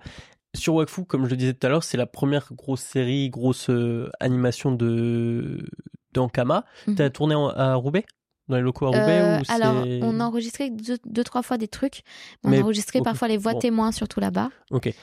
Euh, mais euh, le, la plupart, je dirais vraiment la grande majorité des enregistrements sont faits à Paris. Ok. Gros casting, hein Ouais. J'ai regardé, parce que Bien sûr, il y a certaines voix que je connaissais. Euh, par exemple, il y a euh, toi ou euh, sur la voix de Adamaï qui est par Dorothée, Dorothée exactement. Donc, qui fait aussi la voix de Margot Robbie. Mhm. Elle est très connue pour ça, je pense. Elle est très connue, Dorothée. Mais il y en a d'autres. par exemple, Cabroc le Corbeau Noir dans la saison 1 qui est doublé par Richard Darbois. Mm. Enfin, c'est incroyable pour. Euh, enfin, moi, quand j'ai regardé le casting, je me dis ah ouais, déjà la saison 1, c'était ça envoyé. Bah le, directeur artistique de l'époque, Thomas Guittard, qui fait aussi la voix de Triste Pain. Ouais, c'est ça. Euh, lui, à la base, ce qui est intéressant, c'est que c'était un fan de manga mm. et il avait monté une asso dans laquelle il y avait Fanny Block et Geneviève Doranc, qui n'étaient pas à ce moment-là euh, comédiennes et ils ont commencé à faire du, du doublage du fan dub. Et à s'entraîner comme ça. Et c'est de, ils sont devenus ils sont devenus pros finalement. Un peu comme Maxime que j'ai pu avoir exactement dans le, voilà. C'est un peu le même euh, cursus. L'envie et le, le fait d'être fan et l'envie de faire des bonnes VF de manga les a amenés à devenir euh, complètement professionnels en, en doublage. et, euh, et donc Thomas a s'est vu confier cette cette tâche de faire le doublage de, de, de Wakfu. Et c'était vraiment au tout début, ça, ça, faisait, je pense, quelques années, mais c'était assez récent, euh, euh, ce côté euh, professionnel qu'il pouvait avoir. Et je crois que c'était vraiment un kiff pour lui Ouais. d'amener euh, d'amener des grands monsieur comme euh, Richard Darbois ou euh, je sais plus Ouais, qui avait fait le grand chêne mou aussi. Non, moi j'étais pas connue. Hein. Bah oui, t'avais 21 ans. Non, j'étais j'étais pas enfin j'étais dans le doublage, tu vois, Oui, mais j'étais mais- pas euh, comme aussi connue qu'aujourd'hui en tout cas. Mm, mm. Mais d'ailleurs, je crois que la première fois que j'avais entendu ta voix, c'était sur une vidéo qui sortait d'une Ankama convention. Vous aviez été sur scène, enfin, et j'étais en ah, c'est marrant, tu vois. Ouais. Non, mais hyper stylé. Et euh, du coup, là, maintenant, ça dure, ça fait 15 ans quand même déjà, euh, Mm. euh, Wakfu. T'a- T'aimes bien, toi, à titre personnel, la série? Enfin, c'est une série. Ouais, elle est incroyable. J'adore. Alors euh, dans la première saison, je suis moins fan de, de hum, des épisodes, tu vois, un peu genre euh, le bouffe ball, euh, voilà, Quoi la Chris désolée. Lacrasse, mais c'est incroyable inintéressant pour moi. hein, voilà. C'est mon avis personnel hein, après. pour moi. Pour moi. Euh, moi, j'aime bien quand ça commence à, se, à, à partir dans, dans, une, dans oui, quelque chose qui Nox, se suit. etc. Voilà, euh, j'ai adoré les OAV. J'ai Mhm. adoré les OAV que j'ai découvert parce que j'avais euh, enregistré quelques trucs, mais j'avais rien compris. Donc, euh, Ah oui, justement récemment. Amalia est promise à, au duc Oui. de glace, ou je sais Oui, plus comment ça s'appelle, ouais. Frost. euh, Ouais, ouais. Donc euh, voilà. Et, euh, et ouais, j'ai, en revoyant tout là récemment, ouais, j'adore vraiment cette série. Et j'adore ce que ça devient. J'ai très envie de voir Mm, mm. ce qui va arriver. Incroyable. On continue à avancer dans l'histoire. Mhm. Dans l'histoire. Dans l'histoire vie. Adeline Chetaille. On dit Chetaille ou Chetaille Chetaille, beaucoup de gens disent Chetaille. Et en vrai, c'est logique. Donc je ne. Moi, tant que c'est moi, voilà. Bon. Tu dis ce que tu veux. Euh, on l'a un petit peu abordé, mais t'es un métier qui a beaucoup évolué. Mhm. Euh, je- bon, tu l'as dit dans l'interview de Zach, donc je, je répète pour faire rapidement.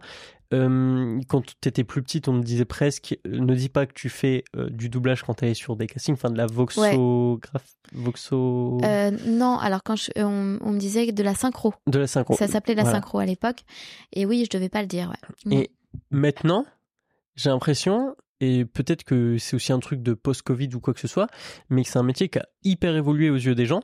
Et une énorme hype, ouais. Il y a une, il y a une hype de, de, ouf, de malade. Bien hein. sûr. ouais. Euh, c'est vraiment après Covid ou déjà avant il y avait une. Non, ça avait commencé.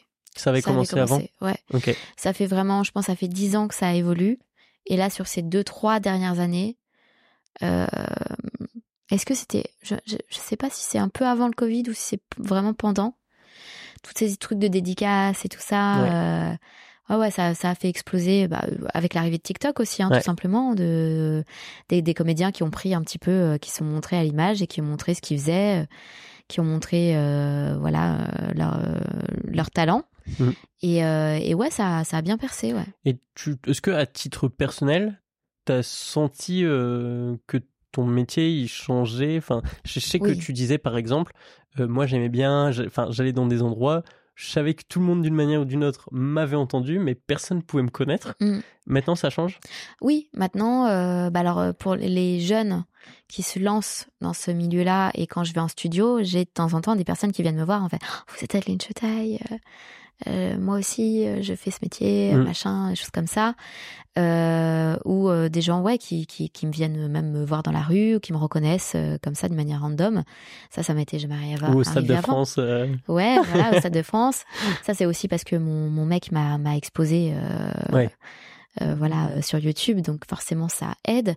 Mais même avant ça, mm, mm. avant qu'il me montre, avant qu'il parle de moi, euh, je- ça avait déjà commencé. Je recevais pas mal de messages aussi, de plus en plus de messages dans mes messageries, que ce soit Facebook. euh, Je vais sûr. plus du tout sur Facebook, mais je, je recevais énormément Maintenant sur Insta. Sur Insta, voilà, euh, j'avais beaucoup de personnes qui, qui me parlaient de mes rôles, qui me parlaient, euh, ouais, qui me posaient des questions ou qui m'envoyaient juste un petit mot en me disant, bah c'était c'est super, continue comme ça, voilà, c'est sympa. Et, et par rapport à l'évolution du métier, bon, euh, ça tu l'expliques aussi dans le podcast de Zach, mais toute la grille tarifaire elle est fixe, donc ça toi tu auras, enfin il n'y a pas d'évolution, enfin il y a une co- convention collective. Bah les, ouais, en fait, Donc- les seuls moments où je gagne plus d'argent, c'est quand je travaille plus. Oui c'est ça, c'est en fait c'est un Mhm. métier vraiment plus tu travailles, plus tu gagnes de l'argent. Euh, je crois il y a une, une petite hausse en 2023, je crois j'avais vu ça euh, dans la oui, alors là, il y a eu un- une augmentation de 14%. mais pour faire euh, Mais face à- au coût de la ça vie, n'avait pas bougé depuis. euh, ouais c'est ça, depuis 2014. 2000, euh, ouais. C'est ça. euh, c'est ouais, c'est c'est pas mal. Mais Mhm. à côté de ça, tu fais autre chose. Donc bon, maintenant tu fais du doublage, ça Mhm. on le sait. Mhm. Tu fais aussi des conventions. Ouais. Est-ce que tu, je sais pas, hein, T'es aussi un peu suivi sur les réseaux maintenant, Mhm. bah, notamment avec l'exposition dont tu as parlé, mais même avant. Euh, t'es invité sur les conventions parce que t'es comédienne de doublage ou parce que t'es un peu connue sur les réseaux ou un peu des deux? Ah, un peu des deux et voire beaucoup des deux parce que ça intéresse forcément les organisateurs d'a- d'avoir de voir que tu as un public. Ouais. Puisque ce qu'ils veulent, c'est que les gens se déplacent euh, et soient contents de voir quelqu'un. Donc forcément, plus tu as de followers, euh, plus tu as une visibilité et plus eux, leur convention va être visible aussi. Mhm. Donc c'est ce qui les intéresse, c'est logique. Ouais. Euh, ça a énormément évolué même par rapport à ça. Donc déjà, j'ai beaucoup plus de propositions de conventions. Et puis quand j'y vais, il y a énormément de monde qui vient me voir. Euh, là, c'est un peu, À la Japan, c'était la folie? c'était un peu la folie, ouais. Ouais. Un peu trop? Mais à la Japan, ça a été, c'était par ticket. Oui, c'est ça, c'est un tirage au sort. Ouais, euh, ça. exactement. C'était un peu horrible, mais d'un autre côté, euh, sinon, moi, je pouvais, je m'en sortais jamais. Bien sûr. Et euh, il y avait plein de gens qui attendaient sur le côté dans l'espoir que et tout. Donc euh, ça a totalement évolué. Moi, je me rappelle, il y a quelques années, je faisais des conventions, j'étais assise dans un petit coin. Euh, ils m'avaient même pas mis d'affiche ou quoi que ce soit. C'était quand ta première qui convention? j'étais. Ouh. Bah, j'ai commencé avec Wakfu en 2010, 9, 10. À la, à la Garçon chose comme ça. Sauveur euh, à Lille ou quelque chose comme ça? Euh, non, on avait fait le. Est-ce qu'on avait fait Paris Manga? Je crois qu'on avait fait un Paris Manga. Et on avait fait un truc à Lille aussi. Euh, mais euh, alors là, c'était cool parce qu'on était vraiment dans le stand Ankama, Oui. présenté en tant que les voix d'eux, machin, machin. Mais c'est vrai que les gens euh, qui m'invitaient à des conventions avant ne réfléchissaient pas au fait que personne connaissait mon visage Mhm. et qu'il fallait mettre une affiche, genre. La voix de, Ouais, voilà. Et donc, quand ils le faisaient pas, j'étais, je pouvais vraiment rester trois quarts d'heure euh, comme ça dans un coin. Avec ton téléphone à attendre, bah euh, ouais, à attendre que quelqu'un vienne me voir. Donc là, c'est et là, si je reste. euh, Là, on parle de quelle année? Ah, pff, 2000, ouais, 2015, 2000, Ok. euh, 2015, 2016, Et ça, arrivait. Et c'était quoi un peu ces conventions? Hein C'était quoi les conventions un peu Oh là, je sais Je plus. sais plus. T'en fais Ouais. beaucoup. Ah ouais, ouais, ouais. Je mélange tout en plus. Euh, parce que, et les gens me demandent à chaque fois, ouais, vous aimez bien telle ville, mais j'ai pas vu ta ville en fait, parce que je suis arrivée euh, par le train euh, vendredi soir, j'ai été bouffée au resto, je suis allée à l'hôtel, j'ai dormi, puis maintenant je suis dans la convention et j'y reste toute la journée. C'est ça. Et je Et repars ce le soir, dimanche. euh, je vais au resto, je vais dans l'hôtel, et pareil, tu vois, donc je vois, je vois les hôtels Ibis. Incroyable. et du coup, là, les hôtels, le transport, etc., sont pris en charge Oui, par les sûr. conventions. Et les conventions vous filent aussi un ticket, normalement, Bien pour. sûr. euh, Ok. Ouais, ouais. Tu sais ce qui, ce qui m'a fait beaucoup rire sur, bon, du coup, l'épisode euh, dernier qui est sorti de la saison 1 avec le chef Otaku, Mhm. c'est que lui, pendant longtemps, il a été en convention et il savait pas que, en fait, euh, les autres personnes étaient payées pour y être. Oh le pauvre et du coup, lui, il y allait et. Kratos Ouais. Ah non C'est- c'est- Et personne lui a dit. Bah, il Et s'en les gens n'en parlaient plus pas. tard, euh, forcément. Ah ouais. euh, mais bon, après, lui, je pense qu'il. Maintenant, il a l'expérience, Ouais. tout ça, mais au début, c'était un peu ça Ah pour ouais, lui. ouais. Après, c'est un peu différent, je pense, quand t'es youtubeur et tout, parce que tu fais euh, euh, grandir ta communauté aussi par ce biais-là. Ah ouais? Par le, je pense. Alors, tu gagnes pas un milliard de followers en étant euh, ou d'abonnés, pardon, en étant euh, à une convention, mais je pense que tu fidélises. Mm, Tu les engages. Voilà, tu engages un petit peu ta communauté. En tant que doubleur, euh, c'est pas quelque chose qui nous intéresse à la base. Ouais. Maintenant, oui, et d'ailleurs, euh, moi, pour moi, ça a évolué puisque là, je viens de d'ouvrir mon auto-entreprise pour justement pouvoir faire des contrats d'influenceuse entre guillemets. Je dis mais vraiment entre guillemets parce que je vais pas vendre des masques pour la peau et des choses comme Dommage, j'allais les acheter. ça. Tant pis. Mais par contre, euh, ce qui, ce qui peut être intéressant, c'est de faire des partenariats avec euh, euh, des licences de jeux vidéo, ce genre de choses. Voilà, euh, bah, ce pourquoi euh, on me suit aussi. Exactement. donc ça, c'est ça, ça m'intéresse. Donc je, je bas- bascule un petit peu de ce côté-là aussi. Enfin, je pense que je basculerai jamais totalement, mais j'aurai un équilibre Mm, mm. avec ce, ce côté, oui, dans, dans l'influence. Et ça m'intéresse d'un point de vue professionnel parce que, euh, alors, je vais pas avoir plus de rôles ou des rôles plus intéressants, des choses comme ça, parce que je, je suis connue. Euh, mais je vais pouvoir dire, bah écoutez, moi j'ai envie de travailler comme ça. et c'est ça qui m'intéresse. Aller Voilà. un peu plus sur le voice talent. euh, Hein? Aller un peu plus sur le voice talent. euh, Ouais, Mais justement, ça c'est. Je- mais c'était mais pas une blague. Je veux devenir voice talent. En fait, que je veux qu'un jour, tu sois bien, traité comme. pas forcément moi, Mais que les. euh, mais tu vois, je reviens à Tortue Ninja. euh, on nous a fait un speech avant la- le, le film en disant il y a du star talent dans ce film avec un tel, un tel, une telle, un tel, un tel, un tel. Euh, les principaux ne sont pas des stars, mais donc des, Des comédiens de des doublage. comédiens de doublage. Alors ils sont jeunes, donc il y en a certains qui, qui débutent entre guillemets depuis quelque temps ou quoi. Mais j'aurais aimé justement. Qu'on les cite. Alors déjà oui, qu'on donne leur nom, c'est vrai que c'est un peu voilà, et ça ça arrive petit à petit. Mais je me suis dit, j'ai eu un rêve à ce moment-là quand il a dit ça. Je me suis dit, ben peut-être un jour il dira. Oui, on a du Star Talent. C'est Donald Renew, c'est Dorothée Pousseau, c'est Kelly Eh Maro, ben, tu sais c'est que là, tu devances euh, ma Thomas. question. euh, hein? Tu devances une de mes questions de Ah ouf ouais? parce que ma question c'était justement euh, avec cet engouement qu'il y a justement pour les comédiens de doublage, le fait que vous soyez de plus en plus visibles, de plus en plus suivis, est-ce qu'il n'y a pas un jour où vos noms seront mis en avant pour vendre Tu vois ce que je veux Bah, dire? J'espère, c'est mon but. Ouais. C'est vraiment mon but parce que comme ça, ça ancre en fait euh, le fait que c'est notre métier, Mm. qu'on le fait bien et qu'on est connu pour ça. Euh, et ça, ça nous, ouais, ça, ça cristallise un peu le ce, ce statut Ouais. finalement, de passer aussi de ce côté-là et de, de pouvoir faire vendre. C'est, ce serait trop bien Mais ce serait incroyable. parce que à partir du moment où on fait ça, bah, on va avoir à cœur une qualité. Et, et je pense que moi c'est mon c'est l'arrière-plan de toutes mes pensées quoi tu vois. Ok, ok, c'est, le plan la qualité. Euh, incroyable. mais tu vois, ça, ça fait un peu une boucle peut-être, mais ou une redite, mais ça revient à ce que tu disais avec aussi le fait que bah TikTok tout ça. Je veux dire, euh, il y a des personnes qui commencent dans le doublage Mhm. parce qu'ils sont connus aussi. Mhm. Euh, Enfin, je veux dire. euh, là, comme ça, d'exemple, je vais prendre Maxime parce qu'il y a que ça qui me vient en tête. Il y a Jessie mais- aussi Voilà, Mm. ils, sont connus d'abord pour leur travail sur les réseaux, donc pour ce que eux font, Mhm. et après ils, sont basculent, devenus ouais et peut-être que ça, ça va être Et aussi une font- pierre qui va construire Oui. un peu cette maison de. mais on peut s'entraîner euh, avec des bandes rythmo trouvées sur TikTok sur YouTube Mhm. euh, on peut euh, faire plein de choses moi j'ai rien contre et je trouve ça même super et je pense qu'on a besoin de, de, de fraîcheur parce que on protège beaucoup notre métier et on a raison qu'on a peur euh, que n'importe qui puisse faire ça n'importe comment Mm, mm. mais c'est toujours bien d'avoir de la fraîcheur Bien sûr. Ce que je te disais, là, moi j'ai envie justement de casser le ton de doublage, euh, le truc un peu trop formaté, un peu Puis le fait trop... d'entendre toujours peut-être les mêmes. Voilà, certains- mais oui, bien Parce que sûr. Glenn, Glenn le disait, hein, mais quand ça va bien pour toi, ça va bien. euh, dans le Ouais. doublage, tu, tu vas être appelé tout le temps, du coup on va t'entendre partout, etc. Mm. Alors que il y a des petits comédiens, et tu l'as aussi dit dans le de- avec euh, Zach Nani, euh, ils vont jamais être appelés. Et du coup, Mm. toi, tu vas te retrouver être appelé pour euh, des bruits d'ambiance, enfin de, des voix d'ambiance. Alors que ça, on aurait pu très bien le donner à un comédien qui commence Bah et qui a besoin de se faire un nom, qui a besoin Bien de sûr. s'écacher, etc. Bien sûr. Après, toujours faut-il qu'il y ait suffisamment de travail à proposer. Exactement. Là, euh, on est un peu en perte de vitesse en ce moment parce que bah il y a une grève de scénaristes qui dure depuis un petit moment, donc ça va commencer à nous impacter. Grève de scénaristes à Hollywood, forcément, euh, il y a plein de Moins de séries, plein de choses, de- euh, ouais. voilà. Il y a cette cette peur de l'IA qui est très présente euh, et qui est fondée, je pense, Mhm. pour pas mal de choses. Donc ça, on, on peut complètement euh, se, se battre là-dessus, mais il faut accepter que ce métier doive être ouvert et qu'on laisse sa chance aussi aux personnes.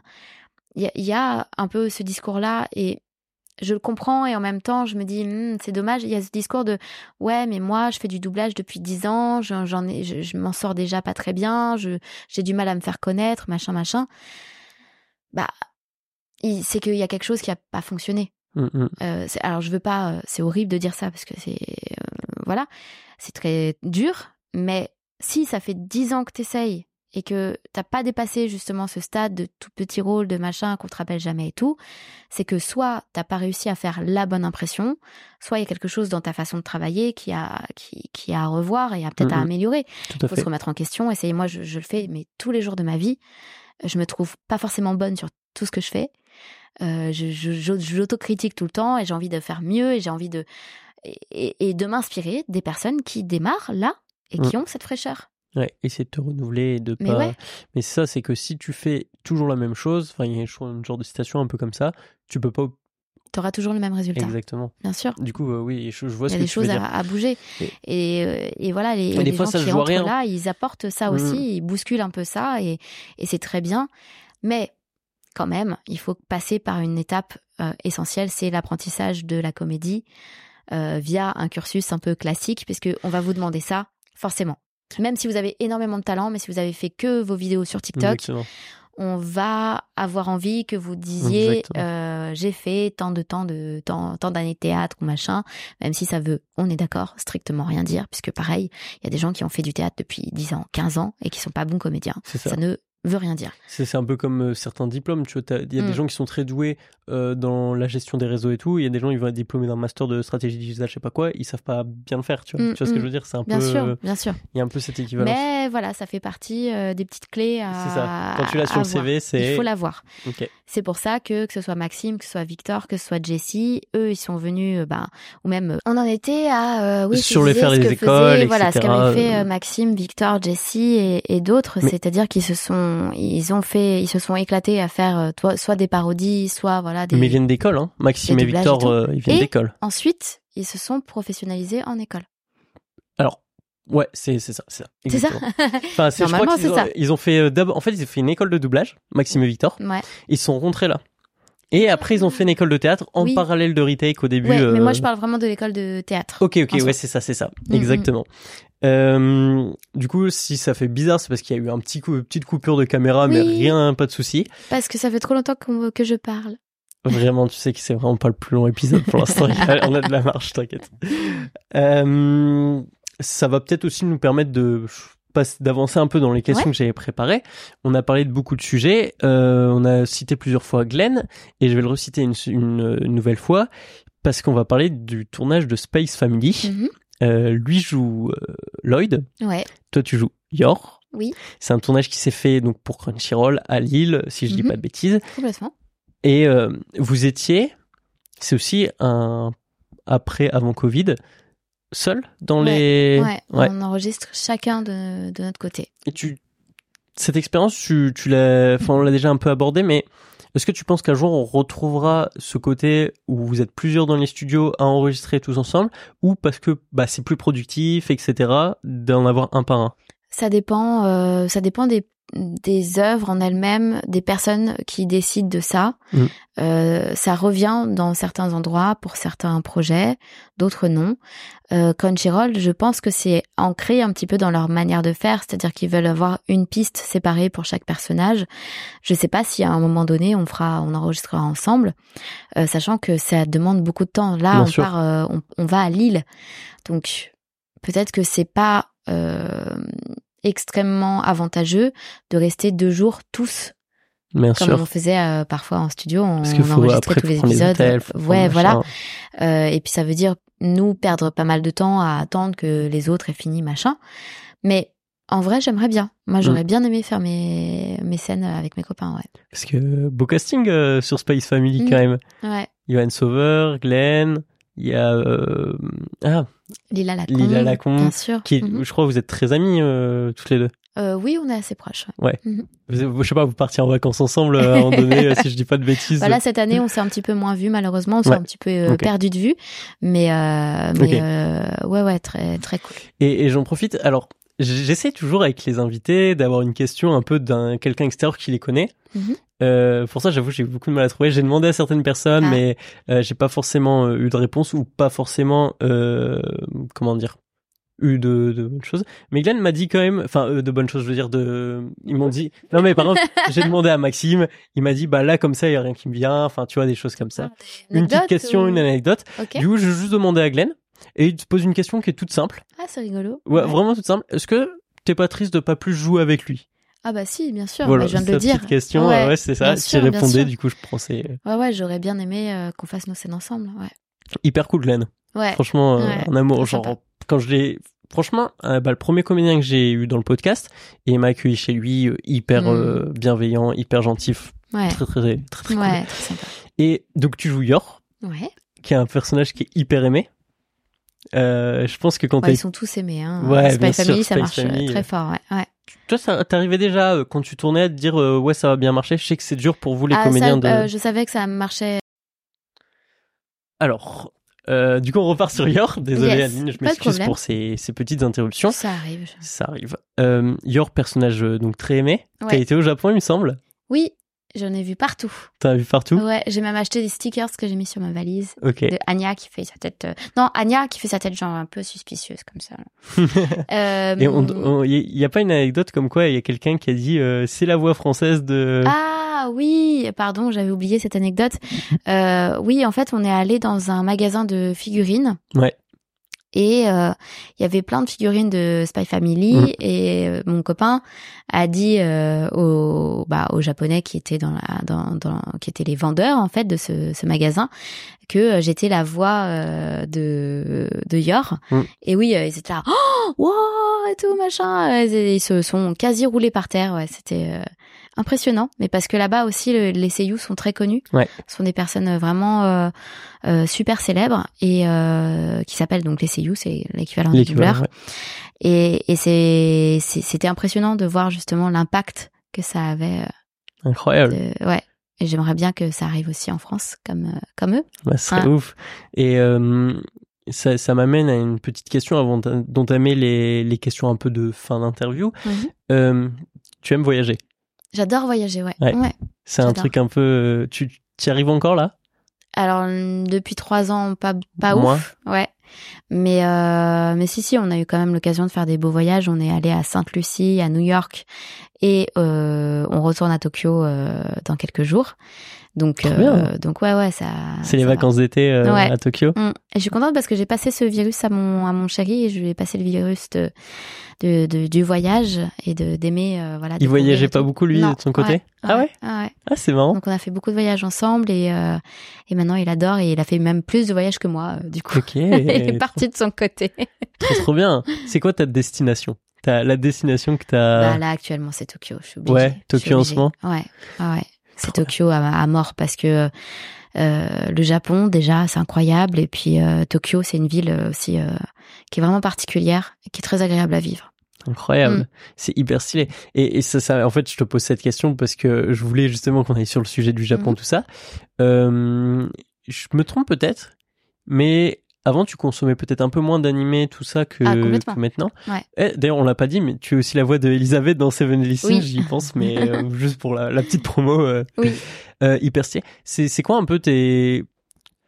Enfin, t'as commencé quand à regarder un peu des animes un peu plus euh, Alors moi, quand j'étais ado, euh, euh, 15, ouais, 14, 15, euh, je lisais beaucoup de mangas. Donc je lisais euh, Kenshin le Vagabond, je crois que c'était mon premier. Euh, parce que j'avais un copain à l'époque qui lisait euh, des mangas et comme ça j'avais commencé avec lui. Et puis après moi j'avais aussi euh, aimé un petit peu, euh, voilà, je lisais les Showbiz, euh, je lisais Lovina, je lisais One Piece euh, et Bleach aussi. Ok. Qu'est-ce que j'avais d'autre dans ma collection? Moi, j'avais vraiment une belle bibliothèque de, de mangas. Et j'avais commencé aussi à regarder quelques animés, euh, les films d'ailleurs, Kenshin le Vagabond, qui sont qui sont super beaux. Et euh, et puis après, bon, moi, ça m'était un peu passé. euh, voilà, j'étais, j'avais fait autre chose. Euh, et euh, depuis que je suis avec Maxime, donc euh, depuis quatre ans, lui, c'est un fou euh, de d'animé, de Japon, de tout ça. Donc il m'a un peu Ça se ressent un peu ici Ça pour... se euh, ressent pas mal. Il m'a un petit peu replongé euh, là-dedans et euh, du coup on regarde pas mal d'animés, ouais. Trop bien. Là on vient de justement je viens de me rattraper de quasi tout Bleach. Ah ouais Il y avait du boulot à 16 saisons. Mais tu sais que la, la dernière interview, je crois, qui est sortie, j'en ai fait quelques-unes à Japan Expo, c'est avec euh, Dorian Coulon, qui est animateur sur Bleach, justement. Ah génial. ouais, Ah, hyper de stylé. Ah super. Bah, j'ai hâte de voir la dernière saison. Apparemment c'est incroyable. Ah ouais. Après moi je suis très euh, je- enfin dans, dans mes goûts je suis plus euh, seinen euh, Ouais. maintenant et euh, voilà j'aime j'aime quand c'est un peu gore j'aime quand c'est adulte j'aime quand alors pas forcément non plus euh, extra adulte tu vois Non. mais euh, mais j'aime quand c'est un peu sérieux Ouais. euh, j'ai j'ai découvert l'attaque des titans évidemment je suis tombée euh, complètement red dingue de ce truc euh, et voilà donc après je suis pas fan de ouf mais je, Mais maintenant, je tu- consomme je sais ce que ça euh, représente Mm. pour beaucoup de gens et euh, j'ai toujours regretté que les VF d'animés soient pas très bonnes je les Mm. trouve pas très bonnes de manière générale j'ai une explication pour ça c'est qu'on les fait très vite Ouais. donc forcément euh, Trop ça- vite. trop vite bien sûr Même euh, parce que je sais qu'il y a deux types de d'enregistrement à ce niveau-là Mhm. quand il y a une saison qui sort d'un coup ou quand c'est un peu en fleuve où tu enregistres euh, en Et ça, c'est récent. simul-dub. Ça, c'est récent. Là, je te parle de de de- d'un temps. euh, voilà, je Ah te oui, parle non, de, mais- de- des Bleach, par exemple. Je suis incapable. Là, on est, j'ai mis trois secondes de, v, de VF. Je suis désolée pour les copains. Hein. Je les connais en plus, mais euh, c'est pas possible. Ils ont fait ça euh, sans écouter, sans voilà. Ils ont fait ça trop rapidement. Ça s'entend. Et et, et c'est c'est hyper dommage. Mais aujourd'hui, hein, il y a une amélioration. Tu Par exemple, ce que fait Crunchyroll, moi, je trouve que il y a une amélioration. Je le ressens. En tout cas, dans sur Spy Family, qu'on traite vraiment comme un produit euh, premium. Mm. Euh, on, on essaye, on a vraiment à cœur de faire ça euh, bien. Je pense que ça peut encore s'améliorer. Et que- qu'est-ce qui va je, je- peut-être une question de novice ou quoi que ce soit, Mhm. mais qu'est-ce qui va différencier un, un bon une bonne condition d'enregistrement à une mauvaise? Alors déjà, de base, ça va être tout ce qui est préparation, euh, donc euh, traduction, Mm. adaptation. Ça Mm. c'est déjà un premier truc super important. C'est les mots qu'on va dire, qui, comment ils ont été euh, tournés. Ouais. Bah, ouais. Non mais je tu comprends. vois, euh, forcément. Donc il y a cette étape-là qui va être importante. Ensuite, il va y avoir l'étape du bah de qui va diriger et euh, cette personne, euh, comment elle va faire son casting, qui elle va appeler pour quelle voix. Et parfois, c'est pas forcément une question d'être euh, talentueux ou pas. Il faut aussi que ta voix corresponde. Oui, ça. Surtout dans un monde où aujourd'hui on switch. On écoute la VO, on écoute la VF, on compare les deux. Donc c'est plus possible de faire une voix comme ça sur euh, un mec qui parle comme ça. Tu vois, Ouais. c'est Ah, tu fais bien la voix de mec. Ouais. Merci. Mais voilà, tu peux, tu peux pas, euh, voilà, les voix de nasillardes un peu pétées, euh, tu vois, euh, qu'on a entendu euh, Trop de il y a fois. quelques années, trop de fois. Maintenant, c'est plus permis, tu vois. Moi, ça me, ça me révolte. Euh, Faut sur la table. non. Euh, donc voilà. Et puis après, le casting, bah, une fois, c'est une fois euh, en enregistrement. Donc ça, là, c'est les négociations qui ont été faites au par, au- en amont de euh, combien de, bah, quelle est votre enveloppe pour faire ce doublage. Et cette enveloppe, elle va déterminer combien de temps on va passer en studio. Elle va déterminer combien de temps on va payer un ingé son, un ingé son, un ingé son, un ingé son, euh, combien de temps on va passer sur le mixage, Mm. euh, combien on va payer euh, le studio et le temps de studio et le, le temps que le directeur ou la directrice artistique va, va passer à diriger. Et puis euh, après, nous, on est toujours payé pareil puisque c'est en fonction La de convention collective. la convention collective. Donc euh, Ouais, moi, euh, que je fasse euh, 20 lignes en 12 heures ou euh, 350 lignes, bah je serais payé le même a, Bien sûr. a priori. Voilà, s'il y a des petites variations, mais je payais toujours à peu près euh, la même chose. Ma ma ligne, ce qu'on appelle une ligne, c'est une phrase tout simplement. Euh, et une fois qu'on aura toutes ces conditions réunies, il va aussi encore avoir cette direction artistique méga importante de quelqu'un qui va nous faire écouter la scène, nous faire enregistrer la scène et puis nous, nous faire travailler sur certaines choses. Nous dire, euh, ah, tu vois là, t'as vu, ton personnage il a changé d'état en plein milieu de la phrase, il faut que tu suives. Euh, là, elle est plus énervée, là, plus calme. Euh, pense à, tu vois, à son passé. Euh, voilà, le temps euh, aussi compte sur le temps qu'on va nous briefer sur nos personnages, dire voilà qu'est-ce qui s'est passé, quel, quel est son contexte, caractère? etc. Euh, non, il faut que ta façon de parler soit plus douce, il faut que ta façon de parler soit plus dure parce qu'il lui est arrivé ça, ça, ça. Tu vois, enfin, toutes ces choses-là prennent du temps Bien sûr. et c'est ces choses-là qui vont donner de la qualité. Je comprends. Et c'est ce sur quoi je milite et c'est ce que j'ai envie d'avoir et je sais que je ne pourrais pas l'avoir euh, pour tout le monde parce que ben il y a des raisons financières qui font que euh, parfois on est obligé de se plier à certaines choses. Mais j'ai envie de freiner un petit peu avec ce côté euh, voilà premium de dire bah on, on, veut tel type de voix donc on veut une personne un peu connue en doublage sur notre projet et on veut que notre projet soit bien pas parce qu'il y a cette voix là mais aussi parce qu'on va prendre le temps de faire les choses bien Je comprends. et ça fait une, une énorme différence Et, et ça, tu vois, dans le sens où je pense que tu l'as remarqué aussi entre tes conventions que tu pouvais faire en 2015 et la Japan Expo euh, de Mhm. 2023, euh, que ce soit euh, l'affluence ou le nombre, enfin, tu vois, il y a beaucoup plus de personnes, c'est plus populaire c'est beaucoup plus tout, populaire. tout le- l'animé le manga Ça veut tout. dire qu'il y a plus de gens qui regardent. Ouais. S'il y a plus de gens qui regardent, il y a bah, y a plus d'argent aussi. Il y a Mm. aussi, et du coup, euh, il faut que la pression elle soit matchée avec le- l'argent que ça rapporte. Et du coup, euh, je pense qu'on va quand même dans un sens où les animés vont se vouloir plus quali en termes de Ouais. doublage. euh, j'espère j'espère Croise les doigts. j'ai très envie Croise les doigts. Ouais. Hyper stylé. Je vais arriver. Il, me reste quelques quelques questions rapidement. Mhm. Et s'y connaître en culture japonaise aussi. Ouais. Tu sens que ça fait une différence? Ah bah évidemment. Un directeur ou une directrice artistique, ça m'est arrivé il y a pas longtemps. Euh, je sais. Alors, j'ai halluciné. On était en, en enregistrement. Anecdote. Et euh, un personnage doit doit parler des kanji parce qu'il y a un truc de comment s'écrit, je sais pas quoi, et donc forcément on, parle du japonais, on parle des kanji. Mm, mm.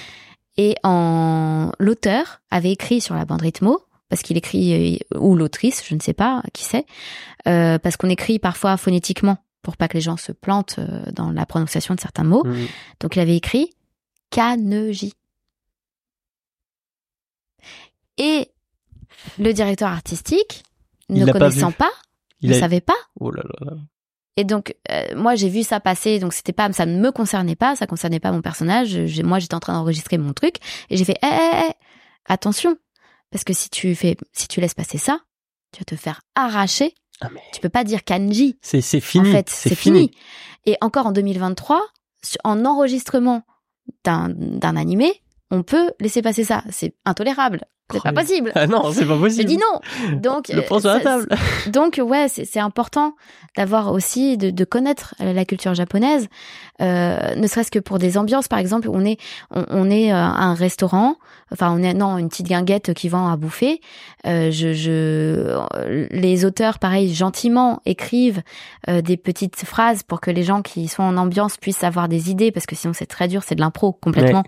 Euh, de, de, de dire oui bonjour s'il vous plaît que je pourrais avoir je sais pas quoi Et euh, il avait marqué une passe à box. On ne peut pas. On dit, on dit un bento à la limite, tu vois, mais dit, même dit des trucs super clichés, dit euh, sushi, euh, bento, je sais pas, mais mm, tu peux pas mettre un jambon beurre et une passe à box. C'était littéralement ça. Incroyable. Alors, ou après, bon, on peut se dire c'est pour rigoler et on fait une adaptation. Et ouais, c'est ça. Mais perso, si je suis, moi, je suis un peu fan d'animé par procuration, du coup, j'ai envie, quand même en VF, d'avoir un bout de Japon. Bah J'ai pas envie que ce soit complètement adapté à, la française, quoi. Tu oui, euh, comme euh, les, les, anciens, ceux vraiment d'il y a longtemps, où même les noms étaient changés, etc. Voilà. Donc c'est fini ce temps-là. C'est dur. Parce qu'on connaît, on, maintenant, on, voilà, il faut, il faut apporter aussi des éléments de cette culture pour faire connaître et apprécier. Donc euh, c'est important d'avoir ça, quoi. Carrément, carrément. Ok, super. On a notre deuxième caméra. Oh pardon, vas-y refais. Chaque fois je le fais au mauvais timing. C'est moi, c'est moi. Euh, hyper cool. Euh, T'as 30 ans de carrière. Oui. De ce que tu nous as dit, moi je vois que t'es quelqu'un qui est toujours aussi motivé par ton travail et donc ça mhm. fait hyper plaisir. Qu'est-ce qu'on peut te souhaiter euh, pour la suite? Un rôle cinéma. Adeline. Un rôle cinéma. C'est ça? Oui. Ah ouais? Ouais. Ok. tu voudrais? Ouais, je fais pas beaucoup de cinéma. Et euh, petit à petit, je, je, je, suis plus dans le jeu vidéo, euh, animation et tout, que j'adore. Mhm. Mais j'aimerais bien euh, revenir sur des rôles hein, live cinéma, ouais. Mais ou animation cinéma. Ok. Bon, je prends aussi. ok. Et la partie direction artistique, c'est quelque chose qui t'a déjà intéressé ou? Pourquoi pas Pourquoi pas? Pourquoi pas Ok. Pourquoi pas en animé justement C'est sympa. La dernière animé? Comme ça, je laisserai pas passer Kanoji. non au Kanoji. non au Kanoji. Incroyable. Euh, et alors, ton père était conteur, il crée ses histoires. Mm-hmm. Est-ce que toi, tu as des... Bah, d'ailleurs, euh, Sora a créé aussi sa BD. Est-ce que toi, de ton côté, tu as des envies de création d'histoire Ou c'est quelque chose vraiment que, qu'elle t'a pas pensé euh, Je fais un peu de scénarisation, entre guillemets, pour, pour lui. Ouais. Parce que je travaille avec lui euh, pour ses productions, donc euh, euh, je... alors c'est du divertissement, donc c'est pas vraiment scénarisé, mais c'est voilà, c'est plutôt la création de concepts, ce genre de choses. Ça, j'aime bien le faire avec lui. Euh, ah, mais écrire un scénario ou un truc comme ça, non, non. ça ne fait plus partie euh, des choses que j'ai envie de faire actuellement. Ok. J'ai, je l'ai fait et euh, voilà, pas forcément pour des projets complètement aboutis, mais euh, mais là non, voilà, j'ai pas forcément.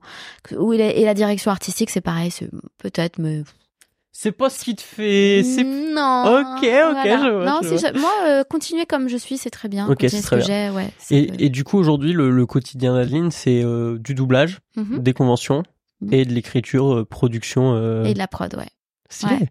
Et les animaux. T'es heureuse comme ça? Oui, très heureuse, très heureuse, mais le temps passe très vite. J'ai un rythme qui est toujours chargé. Je me repose très peu et je vois pas le temps passer. Mm. Là, j'ai j'ai eu un rendez-vous ce matin et je me suis rendu compte que j'avais pas vu la personne depuis genre un an. Et j'ai pas du tout vu cette, cette Wow. année passée. Donc j'ai envie de quand même plus prendre le temps, c'est important. Euh, voir aussi un peu plus mes amis euh, parce que bah, quand on travaille, on travaille et puis voilà, c'est pareil, le temps vite. file, ça passe Ouais. vite.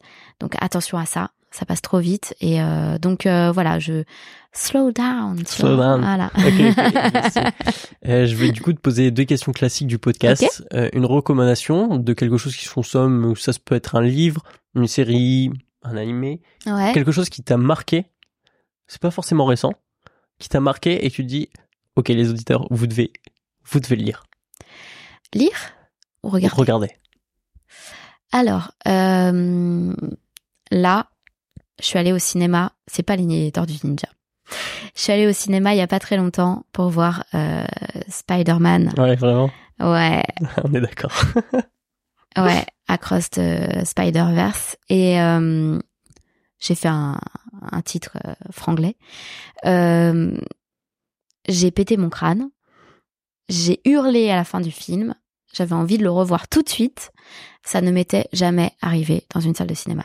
Et ça me fait hyper plaisir que tu dises ça parce que vraiment, c'est, j'ai eu la même chose. Ouais. J'ai vraiment, Ouais, ce film, quand ça s'est fini, ouais. j'ai plus bougé. Je sais pas, je peux pas l'expliquer. C'est une expérience un peu, euh, tu vois, chelou. Mm. Parce que maintenant, quand j'y repense, je me dis bon, ok, le film est cool, tu vois, mais je sais que j'ai eu cette sensation et j'ai envie de, de le revoir pour euh, pour voir si ça va me refaire la même chose. Ouais. Euh, j'ai eu cette sensation de, en fait, j'étais scotchée à mon siège, j'étais complètement euh, Comme un enfant devant une télé. impressionnée. genre, euh, ouais, c'est ça. J'étais, j'étais happée par le truc. Et et et il y a, y a un, il y a un moment en plus comme où il y a, je, je, vais pas, je vais pas spoil, mais il y a un moment où vraiment chaque image, j'étais genre waouh, waouh, waouh, Ouais, hein. waouh, waouh. C'était une baffe. Et je pense qu'il faut vivre ça. Je pense qu'il faut pas y aller avec les yeux fatigués. Mais parce que c'est Ouais. ça, ça va très vite. Il faut quand même beaucoup Ouais, de choses. bah après c'est hyper bien fait le rythme, c'est pas Alors par contre, les plein sont hyper guidés. Ah ouais, Genre te- tes yeux, c'est Ah pas. c'est ouais, ouais, génial. C'est très naturel. c'est génial. Non bah en Mm. vrai, je suis content que tu dises ça. une je suis révélation hyper d'accord. euh, vraiment un truc. euh, et je trouve que le scénario est incroyablement bien mené, bien fait, bien rythmé. Ouais. C'est une leçon, hein, euh, C'est ça, parce que- rythmiquement euh, au niveau du Le scénario. film, il est relativement long. Enfin, objectivement, il est long. Il est long. Euh, Il y a des personnes qui, je sais, ont trouvé ça un peu long, même en salle. Mhm. Moi, j'ai bon.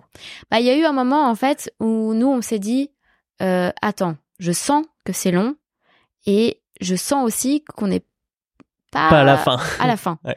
Donc je ne comprends pas si ça te fait un peu un décalage horaire, mais euh, non, On, faut le on- vivre. on Faut attend vivre. avril 2024 là. Ah ouais. Incroyable. Ok, bah super. Et du coup, la, la dernière question, et ce sera un peu le, le mot de la fin sûrement. Euh, Aline, est-ce que tu aurais un conseil? Ça peut être un conseil de vie, un conseil pour ceux qui veulent se lancer dans le doublage, ou euh, un conseil sur, je ne sais pas, sur ce que tu as envie de donner, sur les voyages peut-être? Euh, non, bah écoute, ça va rejoindre un petit peu ce que j'ai dit précédemment. J'ai peut-être devancé ta question, euh, mais c'est ce que je me souhaite et c'est ce que je souhaite à tout le monde. C'est ouais, prendre le temps, des choses importantes. C'est important de travailler, c'est important de vivre de sa passion, bien évidemment. C'est important de, de, de se réaliser, Euh, mais il y a aussi des choses très importantes et parfois on passe à côté. Mm. La famille, les amis, euh, les, les les liens, tout simplement, et euh, et il faut garder ça. Donc euh, voilà, c'est un peu mon conseil. Euh, et même professionnellement, ça peut aider n'importe qui. Je trouve que c'est très important de créer du lien. Mm. Parce que moi j'ai eu ça, j'en j'en avais j'en avais déjà parlé. J'étais très sérieuse, je voulais montrer mes mes performances professionnelles, mais je- du coup je me suis un peu fermée à, à, bah, à l'échange humain. Ouais. Et c'est ce qui va faire qu'on va avoir envie de vous fréquenter, euh, selon même euh, si vous avez un talent moindre que quelqu'un d'autre, parce que vous êtes sympa, parce que vous êtes solaire. Le savoir-être. le savoir-être, voilà. Et donc euh, c'est important aussi de s'intéresser aux autres, en fait, Ouais. tout simplement, et de prendre le temps de, de connaître les autres, de passer du temps avec. Euh, donc euh, c'est mon conseil que j'essaye d'appliquer pour moi et que bah du coup je vous conseille aussi parce que je pense que c'est pas un mauvais conseil. En mode compagnie du tofu. Incroyable.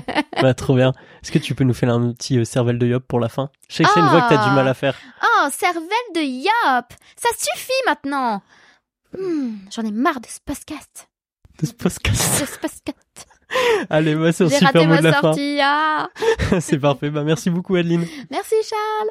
Si vous êtes ici, c'est que vous avez écouté l'épisode jusqu'au bout et pour tout cela, je vous remercie. Je vous invite encore une fois, et ça si vous le pouvez, à nous soutenir par Tipeee. Tipeee, c'est une plateforme de financement participatif qui aide les projets comme le nôtre à continuer. Sur ce, je vous dis à la prochaine pour un prochain épisode de Pain sur la planche.